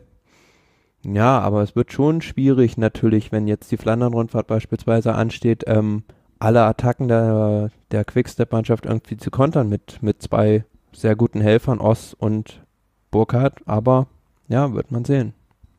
Was, äh, Chris, deine, deine Gedanken zu Sagan bisher und jetzt den Sieg von dort? Hm, ich glaube, der Chris ist abgeschmiert, wenn ich das richtig sehe. Naja, äh, versuchen wir ihn gleich mal wieder dazu zu holen. Vielleicht äh, ist, ist der Zug auf die Leitung äh, gestiegen oder so. Ich rufe ihn gleich einfach nochmal an und setze an dieser ja. Stelle mal eine Marke. Um auf das Rennen jetzt nochmal zurückzukommen, Gent Wevelgem, das Finale fand ich also extrem ja, spannend, auch gut anzusehen, weil es war ähm, so ein Windkantenrennen at its best. Mhm. Also nach dem Kemmelberg, wie gesagt, waren ein paar Fahrer ins Hintertreffen geraten, unter anderem, wie schon gesagt, John Degenkolb, aber auch beispielsweise ein Alexander Christoph oder auch ein Toni Martin und die hatten halt nur eine Lücke von gut zehn Sekunden nach vorne, aber wenn du halt einmal ja auf der Windkante hängst und die vorne kreiseln, kommst du da nicht mehr hin. Und es war halt so ein, auch so, so ein Ausscheidungsfahren. Einer nach dem anderen ist dann hinten aus der Staffel rausgeflogen. Beispielsweise, ich glaube, ähm, na, einen Preven van Hecke war das die ganze Zeit. Der war, äh, hing immer die ganze Zeit am Ende der Gruppe und ist dann auch irgendwann rausgeflogen, aber wieder rausgeflogen ist, der stand dann förmlich auf der Straße und wurde dann von allen Gruppen noch überholt. Ja klar, wenn du einmal den Anschluss da verpasst hast und auf der Windkatze stehst und vielleicht dann vorher auch schon am Limit warst, dann, äh, dann ist halt aus, Schluss Feierabend, ne? Dann geht, geht nichts mehr. Und, äh ja, und Alexander Christoph, der hat mit zwei Astana-Fahrern eine Verfolgungsjagd über 20 Kilometer gemacht. Also, aber die sind einfach nicht näher gekommen. Nee, also hat, hat jeder von uns ja, glaube ich, auch schon mal in einem Jedermann-Rennen erlebt oder so, dass dann eine Gruppe, ich erinnere mich mal an einen rund um Köln, wo ich irgendwie einen uns beiden gemeinsam bekannten Fahrer irgendwie auf, ähm, auf dem Kopfsteinpflasterstück, jeder, der Jedermann-Rennen auch fährt, wird das kennen, das Kopfsteinpflasterstück und da hat sich zwischen uns, der, also er fuhr vor mir, wirklich, und dann hat sich ein Auto zwischen uns gesetzt. Und ähm, er ist dann deswegen rund, wie lang ist so ein Auto? Keine Ahnung, pff, vier Meter, fünf Meter. Mhm. Er ist einfach fünf Meter vor mir über die Kuppe oben gefahren, hat dort direkt eine Gruppe erwischt. Ich habe erstmal getrunken, musste durchatmen und hatte dadurch eine Lücke von 10, 11, 12 Metern. Und das habe ich einfach nicht mehr zusammen zugekriegt. Ne? Also das war einfach nicht mehr möglich, daran zu fahren. Hm, dann gibt's einfach, ne? Und äh, ich finde dann immer beruhigend, dass das auch mal den Profis passiert. Und nicht Ja, nur uns, bei- uns Pfosten. bei Quickstep, vielleicht hat man vielleicht auch so ein bisschen auf die falsche Karte gesetzt. Man war da, ja, zahlenmäßig doch sehr, sehr stark in dieser Spitzengruppe vertreten, aber hat halt alles auf die Karte Elia Viviani, also Sprint gesetzt und wie ich schon gesagt habe, Philipp Gilbert, unheimlich, was der da gefahren ist, also etliche Kilometer im Wind von vorne bis kurz vom Ziel. Aber vielleicht wäre es effektiver gewesen, ähm, ja, abwechselnd zu attackieren und ähm, ja, beim Sprint hätte man Viviani immer noch in der Hinterhand gehabt und ähm, so hätten die anderen Teams dann arbeiten müssen. Gut, also ähm, im Sprint war es halt, wie gesagt, so, dass Viviani sich da so ein bisschen hat einbauen lassen und man hat es dann auch im Ziel gesehen.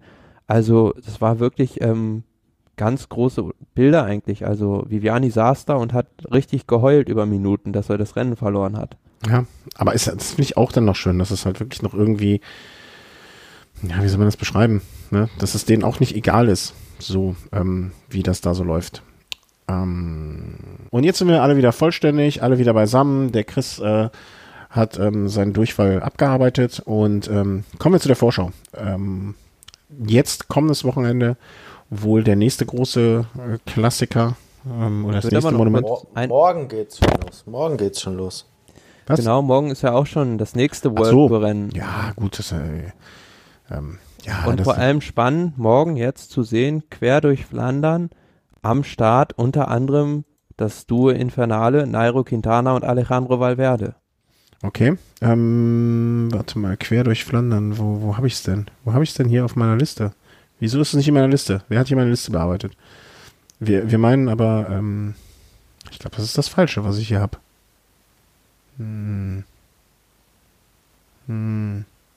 Okay, mal, äh, erzähl mir einfach mal. Also was, was, äh, was meint ihr denn, was daraus wird? Also ist, äh, nur damit ihr wisst, über welches Rennen wir sprechen, wir, wie spricht man es aus? Dwars, Dor, Flanders? Drasdorf Flandern. Warsdorf Flanders morgen. Ähm, werden die denn überhaupt eine Rolle spielen, die zwei?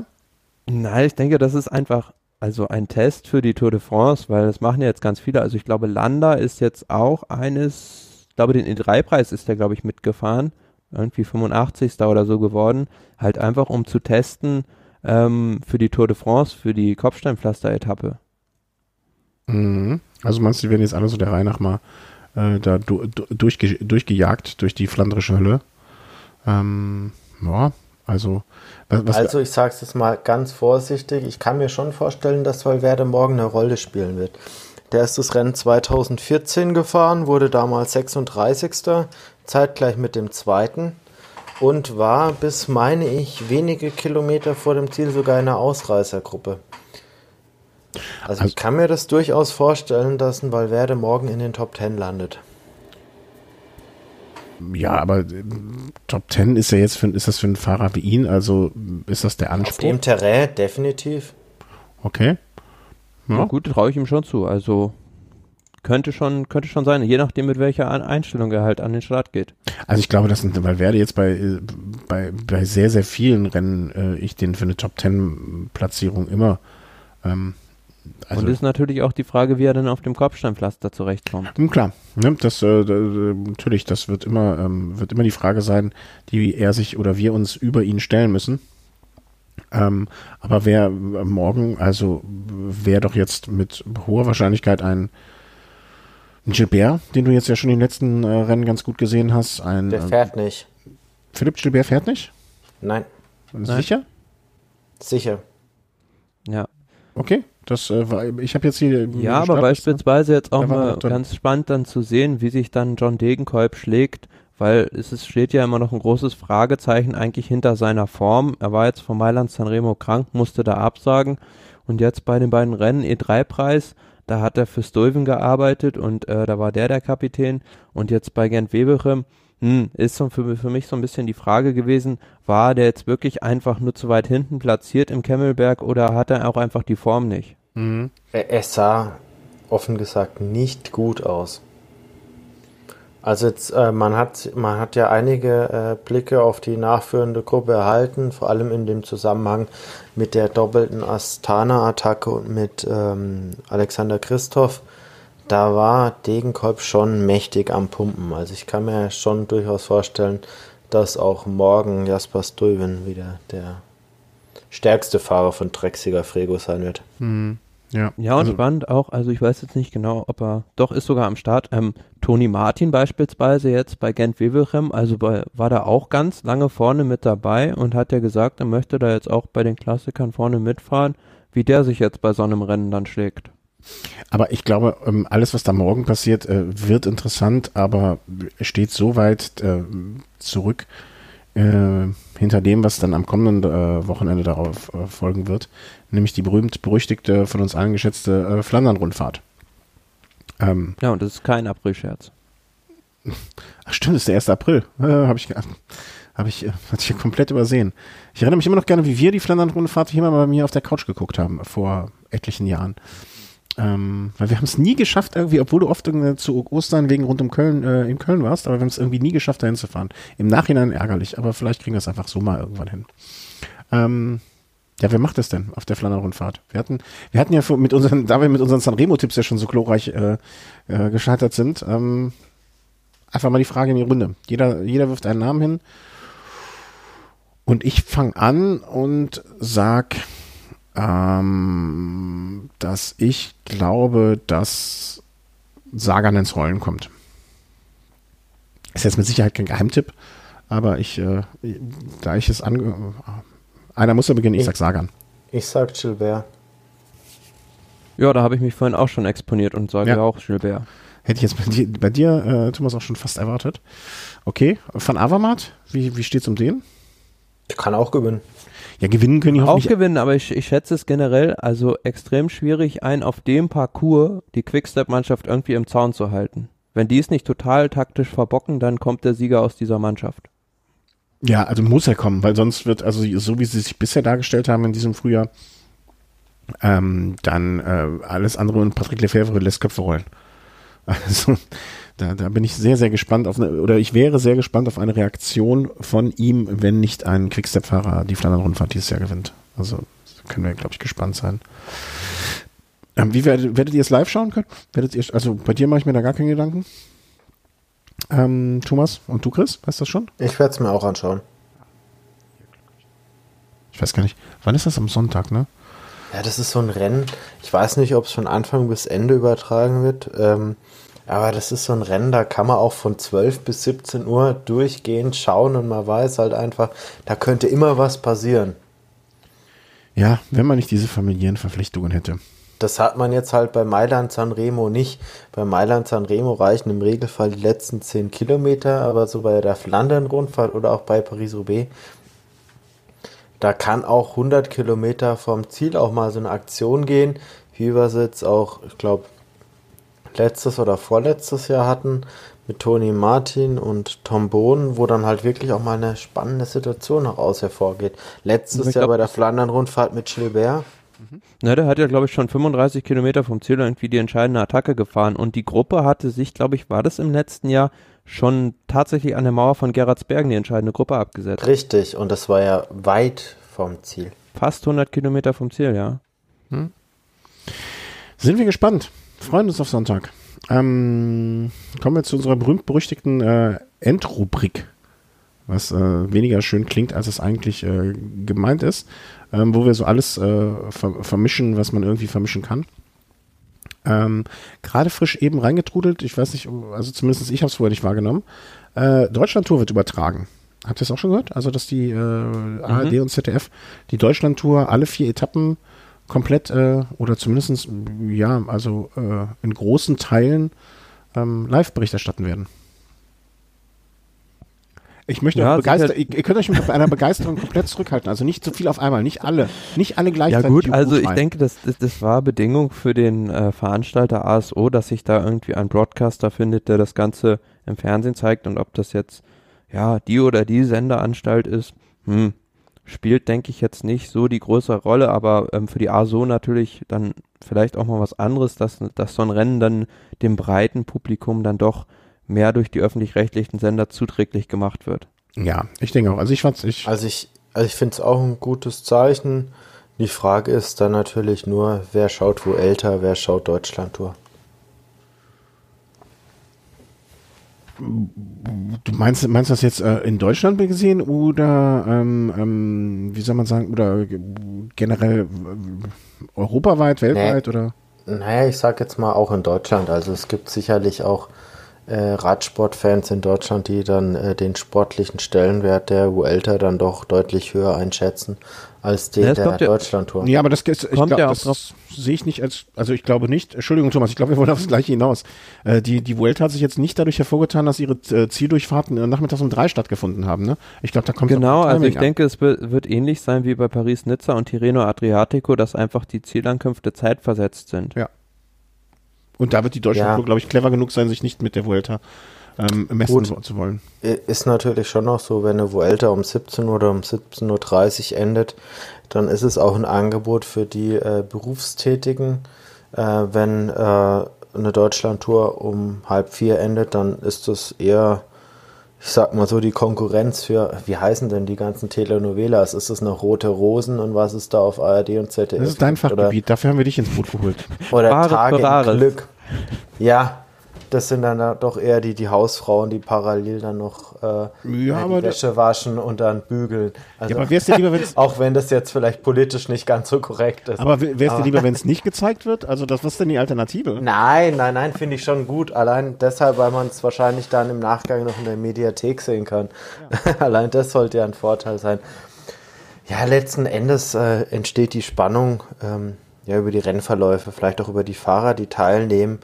Und ich hoffe da einfach mal drauf, dass zumindest die deutschen Klassefahrer wirklich auch da Interesse dran haben, dran zu starten, weil sie hoffentlich auch wissen, wie wichtig ihr Einsatz dann auch ist ja, für den deutschen Radsport ist für manchen Fahrer auch einfach, dass äh, die Deutschlandtour zumindest zu dem Saisonzeitpunkt als WM-Vorbereitung gar nicht das Schlechteste, ne? die sich, die sich vielleicht nach einer, nach einem Giro und nach einer ähm, Tour nicht noch eine Vuelta antun möchten und dann mal so ein Viertages-Ding äh, fahren. Ja, ich sage jetzt mal ganz ehrlich, die deutschen Fahrer, nee, ich meine mit Ambition. Ich meine nicht deutschen Fahrer, sondern äh, insgesamt. Ich, ich glaube, es, also, ganz ehrlich, aus meiner Sicht gibt es eigentlich bei dem harten Kurs äh, der WM keine bessere Vorbereitung als die Vuelta, weil die Vuelta ist traditionell hart und das WM-Rennen wird hart sein. Und ich bin der Meinung, dass ähm, die Fahrer, die da wirklich ernsthafte Ambitionen haben, da wird der Großteil die Vuelta fahren. Weil diese Rennhärte, die kriegst du nicht bei einer viertägigen Deutschlandtour. Ja, aber es gibt ja jetzt auch keinen, ich sehe keinen deutschen Fahrer, der jetzt bei der WM die Chance auf die Goldmedaille hätte. Von nee, daher. Ich meine ich mein doch gar nicht äh, Deutschland, ähm, deutsche Fahrer, sondern ich denke jetzt an so Fahrer, die, die vielleicht die Giro. Oh, ja, aber vielleicht auch zum Vorteil dann wieder der deutschen Fahrer. Ja. Man hat ja auch damals, als es die Deutschlandtour in ihrer alten Form noch gab, immer gesehen, die meisten, also gab es wenige, die da richtig Bock drauf hatten. Und einer, der da so richtig Bock drauf hatte, war halt Jens Vogt, der sich das jedes Jahr auch so zum Saisonziel gesetzt hat und dadurch halt auch viel Sympathien, denke ich, gewonnen hat. Ja, also ich äh, freue mich da definitiv drüber und ich glaube auch, dass viele Leute, ne, wir hatten es bei der Bayern-Rundfahrt, was für eine Begeisterung da am, am, am Straßenrand war und all die Leute, die es äh, vielleicht am Straßenrand sehen, ähm, das sind jetzt vier Tage, die werden dann vielleicht auch die Möglichkeit haben, den TV mal für eine Stunde anzumachen und während der Arbeit oder auch äh, ähm, ähm, dann vielleicht ne, bei, bei Natur hat dann oft auch die Gegend irgendwie an dem Tag einen halben Tag frei oder so. Also ich kann mir schon vorstellen, ähm, also ohne, ohne TV-Übertragung, also ohne TV-Übertragung würde ich der Deutschlandtour mittelfristig keine Chance geben.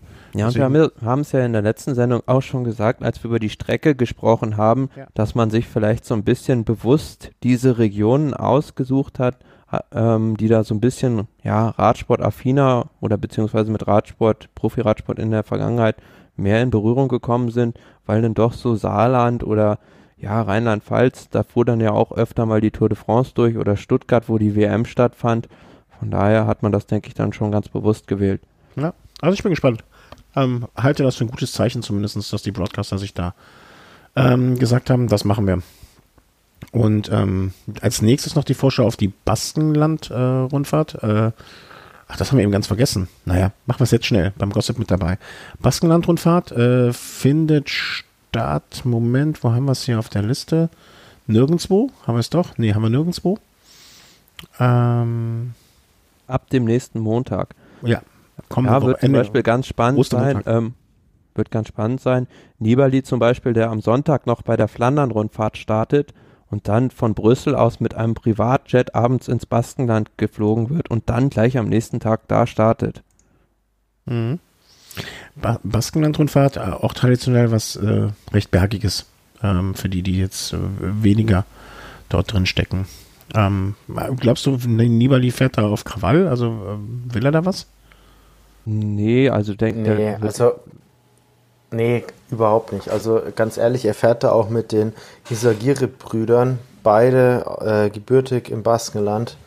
Ich, ich denke, denen wird man an der Stelle ähm, zugestehen, dass sie für sich fahren dürfen. Mhm. Er wird es halt, denke ich, als Vorbereitung auf Lüttich, auf das nächste Saisonziel halt ähm, diese kurzen Steigungen ähm, in Angriff nehmen. Mhm. Also es ist noch eine fünf Tages, eine, eine sechs Tages Rundfahrt mit einem Zeitfahren. Ja, gute, vielleicht ein gutes Trainings, äh, Training, ähm, was man da fahren kann. Ähm, was im vergangenen Jahr Valverde gewonnen hat. Mal gucken ähm, wie sich das dieses Jahr darstellt. Ja, ich, ich hatte im Vorfeld noch hier die große Gossip-Meldung, was ich mich, was ich gehört hatte, dass ich mich total gewundert habe, äh, dass ähm, Tom Bohnen jetzt bei Lotto Sudal involviert ist und erzähl das dem Chris vorher, äh, Quatsch, dem Thomas vorher. Und der so, ja, ja, der macht da den Training und so. Also ich dachte, ich hätte hier super Geheiminfos, ähm, aber war nicht so. Ähm, alles schon bekannt. Mm, ja, also ich denke jetzt nicht, dass das so ein Riesenjob für ihn ist. Also wenn man jetzt zum Beispiel mal die belgische Medienlandschaft so ein bisschen im Auge hat, dann sieht man doch, dass er zu 80 Prozent gefühlt seiner seiner Lebenszeit da irgendwo im belgischen Fernsehen rumhängt und er jetzt weniger irgendwelche Strecken von der Flandern-Rundfahrt oder von Paris-Roubaix erkundet. Hm. Okay, du meinst also, es ist mehr so Spaß, den er dabei hat. Ja, vielleicht ist es auch einfach nur um irgendwo Lefebvre eins auszuwischen, dass er jetzt dabei Lotto Sudal ausgerechnet den Streckenscout macht. Okay. Hm, ja, klingt, klingt nicht ganz unplausibel. Ähm, kann, kann, durchaus ein ähm, Grund sein, weswegen da er da jetzt angeheuert hat. Und ähm, damit wären wir eigentlich durch und äh, kommen jetzt zu unserem äh, seltenen, aber dann doch gerne gehörten Punkt äh, Welle Home auf Reise. Ähm, Chris, erzähl mal ein bisschen. Du warst ja bei äh, der, was war das jetzt mal, Katalonien? Katalonien? Nee, Andalusien, Andalusien, Rundfahrt. Also ja. äh, war Früher. dann doch ein Stück weit südlicher, äh, Anfang äh, Februar. Ich habe die Zeit dort wirklich genossen. Ich muss sagen, äh, war zu dem Zeitpunkt dort schon wesentlich wärmer, als es bei uns zu dem Zeitpunkt war. Also es gab da doch 25 Grad und teilweise mehr. also war wirklich äh, sehr, sehr schön.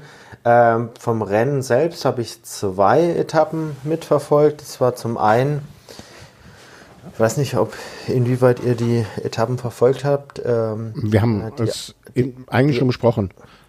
Die eine sehr, sehr harte äh, Ankunft, die Tim Wellens gewonnen hat, die war wirklich, wirklich bretthart. Also man hat es gesehen, da war es ganz, ganz steil berghoch und wir haben uns dann noch äh, das Zeitfahren angeguckt. Ich habe da auch recht schöne Bilder gemacht. Bin leider noch nicht dazu gekommen, die Bilder äh, wirklich zu bearbeiten und auch nochmal auszuwählen, aber wir waren da am Anfang der, äh, der Naturstrecke, nenne ich sie jetzt mal, äh, gesessen und haben dann Bilder gemacht, wie die Fahrer dann im Staub äh, äh, reingefahren sind. Also da sind einige wirklich schöne Bilder dabei rausgekommen. Die können wir sicherlich auch auf unserer Webseite noch verlinken. Äh, also sehr, sehr schöne Eindrücke. Ähm, an, ansonsten, ähm, was Interviews und so weiter angeht, hat sich da, muss ich leider sagen, jetzt wenig angeboten, weil die Fahrer, von denen ich mir jetzt so eine Teilnahme erhofft habe, beispielsweise auch ein Silvio Her Herklotz, mit dem ich mich gern unterhalten hätte, beispielsweise da jetzt leider dann doch kurzfristig abgesagt haben. Mhm. Ähm, Du aber wolltest, es gab Wir hatten dich doch eigentlich losgeschickt, um Froome auf die, auf, auf, uh, um diesen Namen heute, äh, wollen wir das fast heute eigentlich gar nicht aufmachen, weil bis zum nächsten Mal hat sich eh nichts getan. Ähm, machen wir es vielleicht beim nächsten Mal. Aber du solltest doch Froome äh, interviewen. Du wolltest doch als investigativer äh, Günther Wallraff des Wille Holmes ähm, ihm auf die Zähne füßen, äh, auf die Zähne, nee, wie sagt man, auf die Zähne fühlen? Zähne fühlen? Ja, genau, Zähne fühlen. Füße treten. Äh, Füße treten und Zähne fühlen und alle anderen Körperteile in Ruhe lassen und äh, jetzt mal Butter, Butter beim Froome holen. Naja, muss man natürlich schon auch sagen, so ein Froome war natürlich bei dem Rennen auch sehr, sehr beschützt. Also jeder wusste um seine Rolle ähm, und auch die Situation, in der er steckt. Also man kam jetzt nicht so leicht an ihn heran.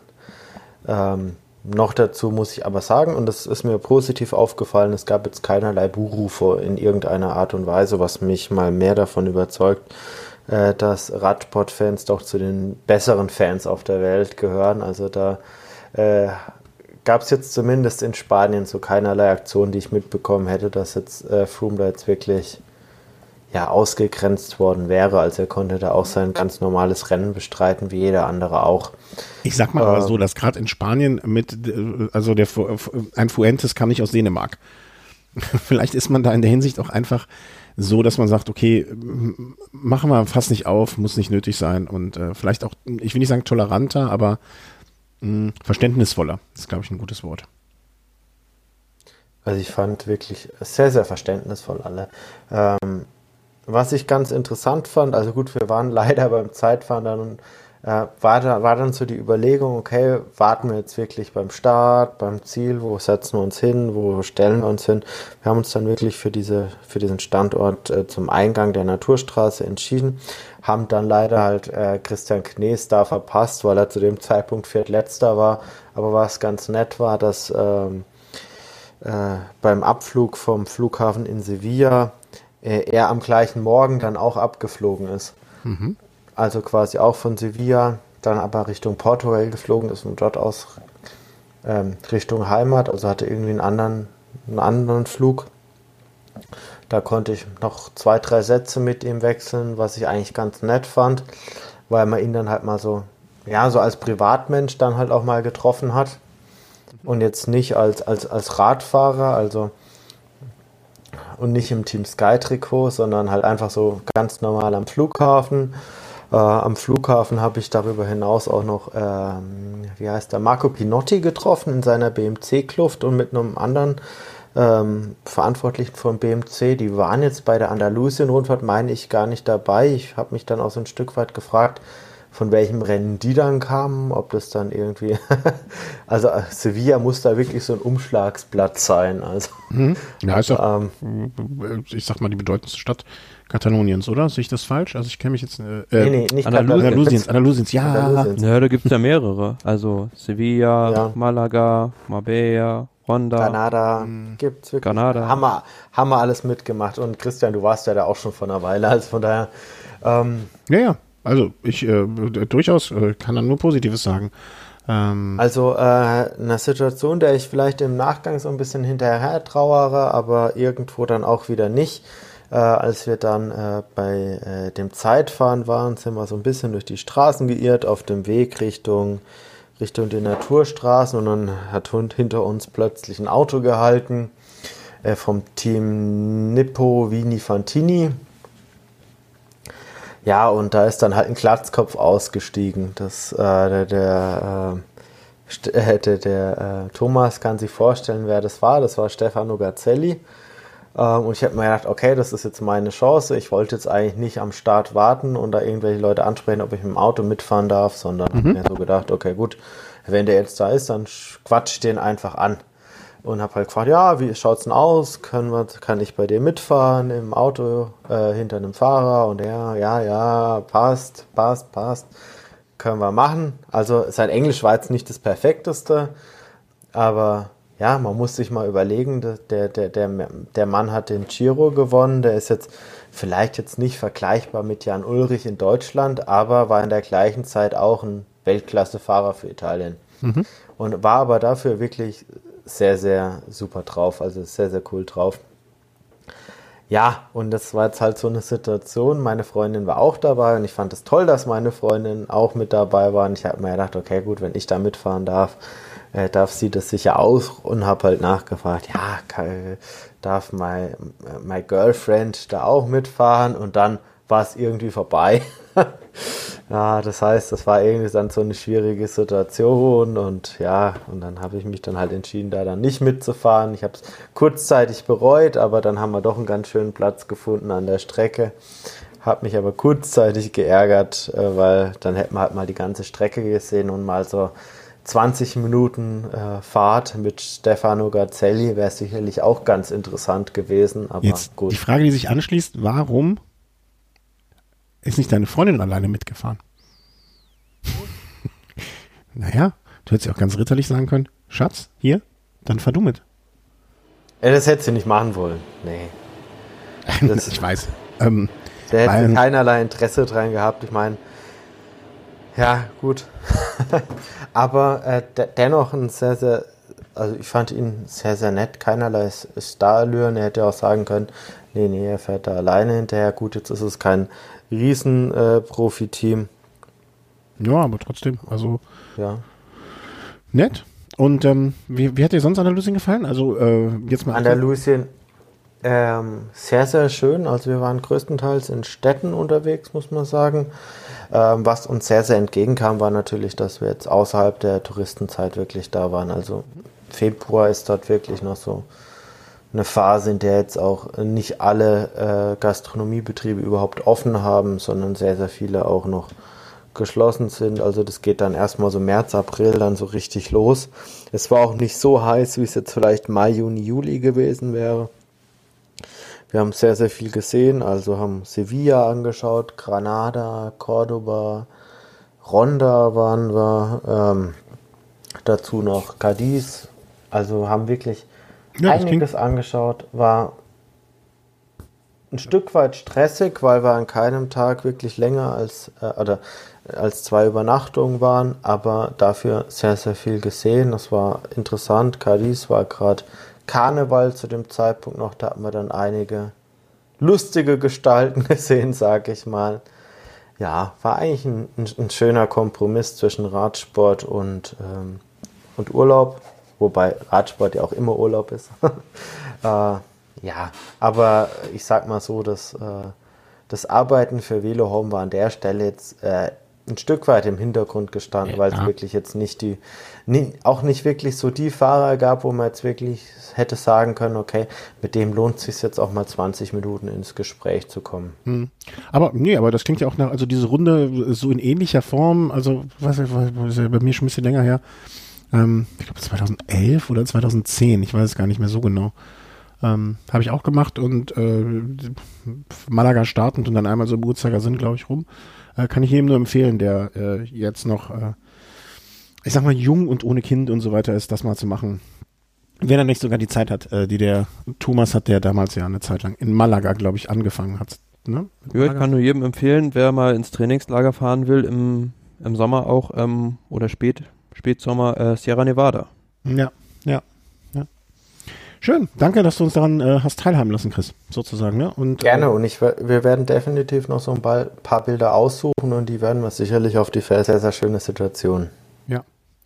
Jetzt war ich, glaube ich, glaube hier eine kurze Störung. Naja. Aber der Satz, äh, ein paar Bilder aussuchen, auf die Website stellen in, oder verlinken in dem Artikel, ähm, wenn der Chris dann fertig ist. Und das äh, werden wir dann machen. Gut, dann ähm, bleibt es mir nur noch, mich zu bedanken bei euch beiden. Das war sehr schön. Ähm, wenn ihr euch gewundert habt, dass die Tonqualität von Chris etwas anders ist als unsere, das liegt an einem anderen Mikrofon, aber auch daran arbeiten wir. Das Problem haben wir bald gelöst. Ähm, Sage ich mal ganz vollmundig. Und ähm, danke Chris, danke Thomas. Äh, es war mir eine Freude. Gerne. Ähm, wie immer äh, und wünsche euch Hörern ein, eine, eine schöne Woche. Vielen herzlichen Dank für eure Unterstützung wieder, die Amazon-Bestellungen, Patreon, Überweisungen. Vielen, vielen, vielen Dank für alle, ähm, alle verschiedenen Kanäle, die ihr nutzt, um uns Gutes zu tun. Ähm, das haben wir auch unter anderem genutzt äh, für die Berlinfahrt. Also wir waren jetzt in Berlin am vergangenen Wochenende.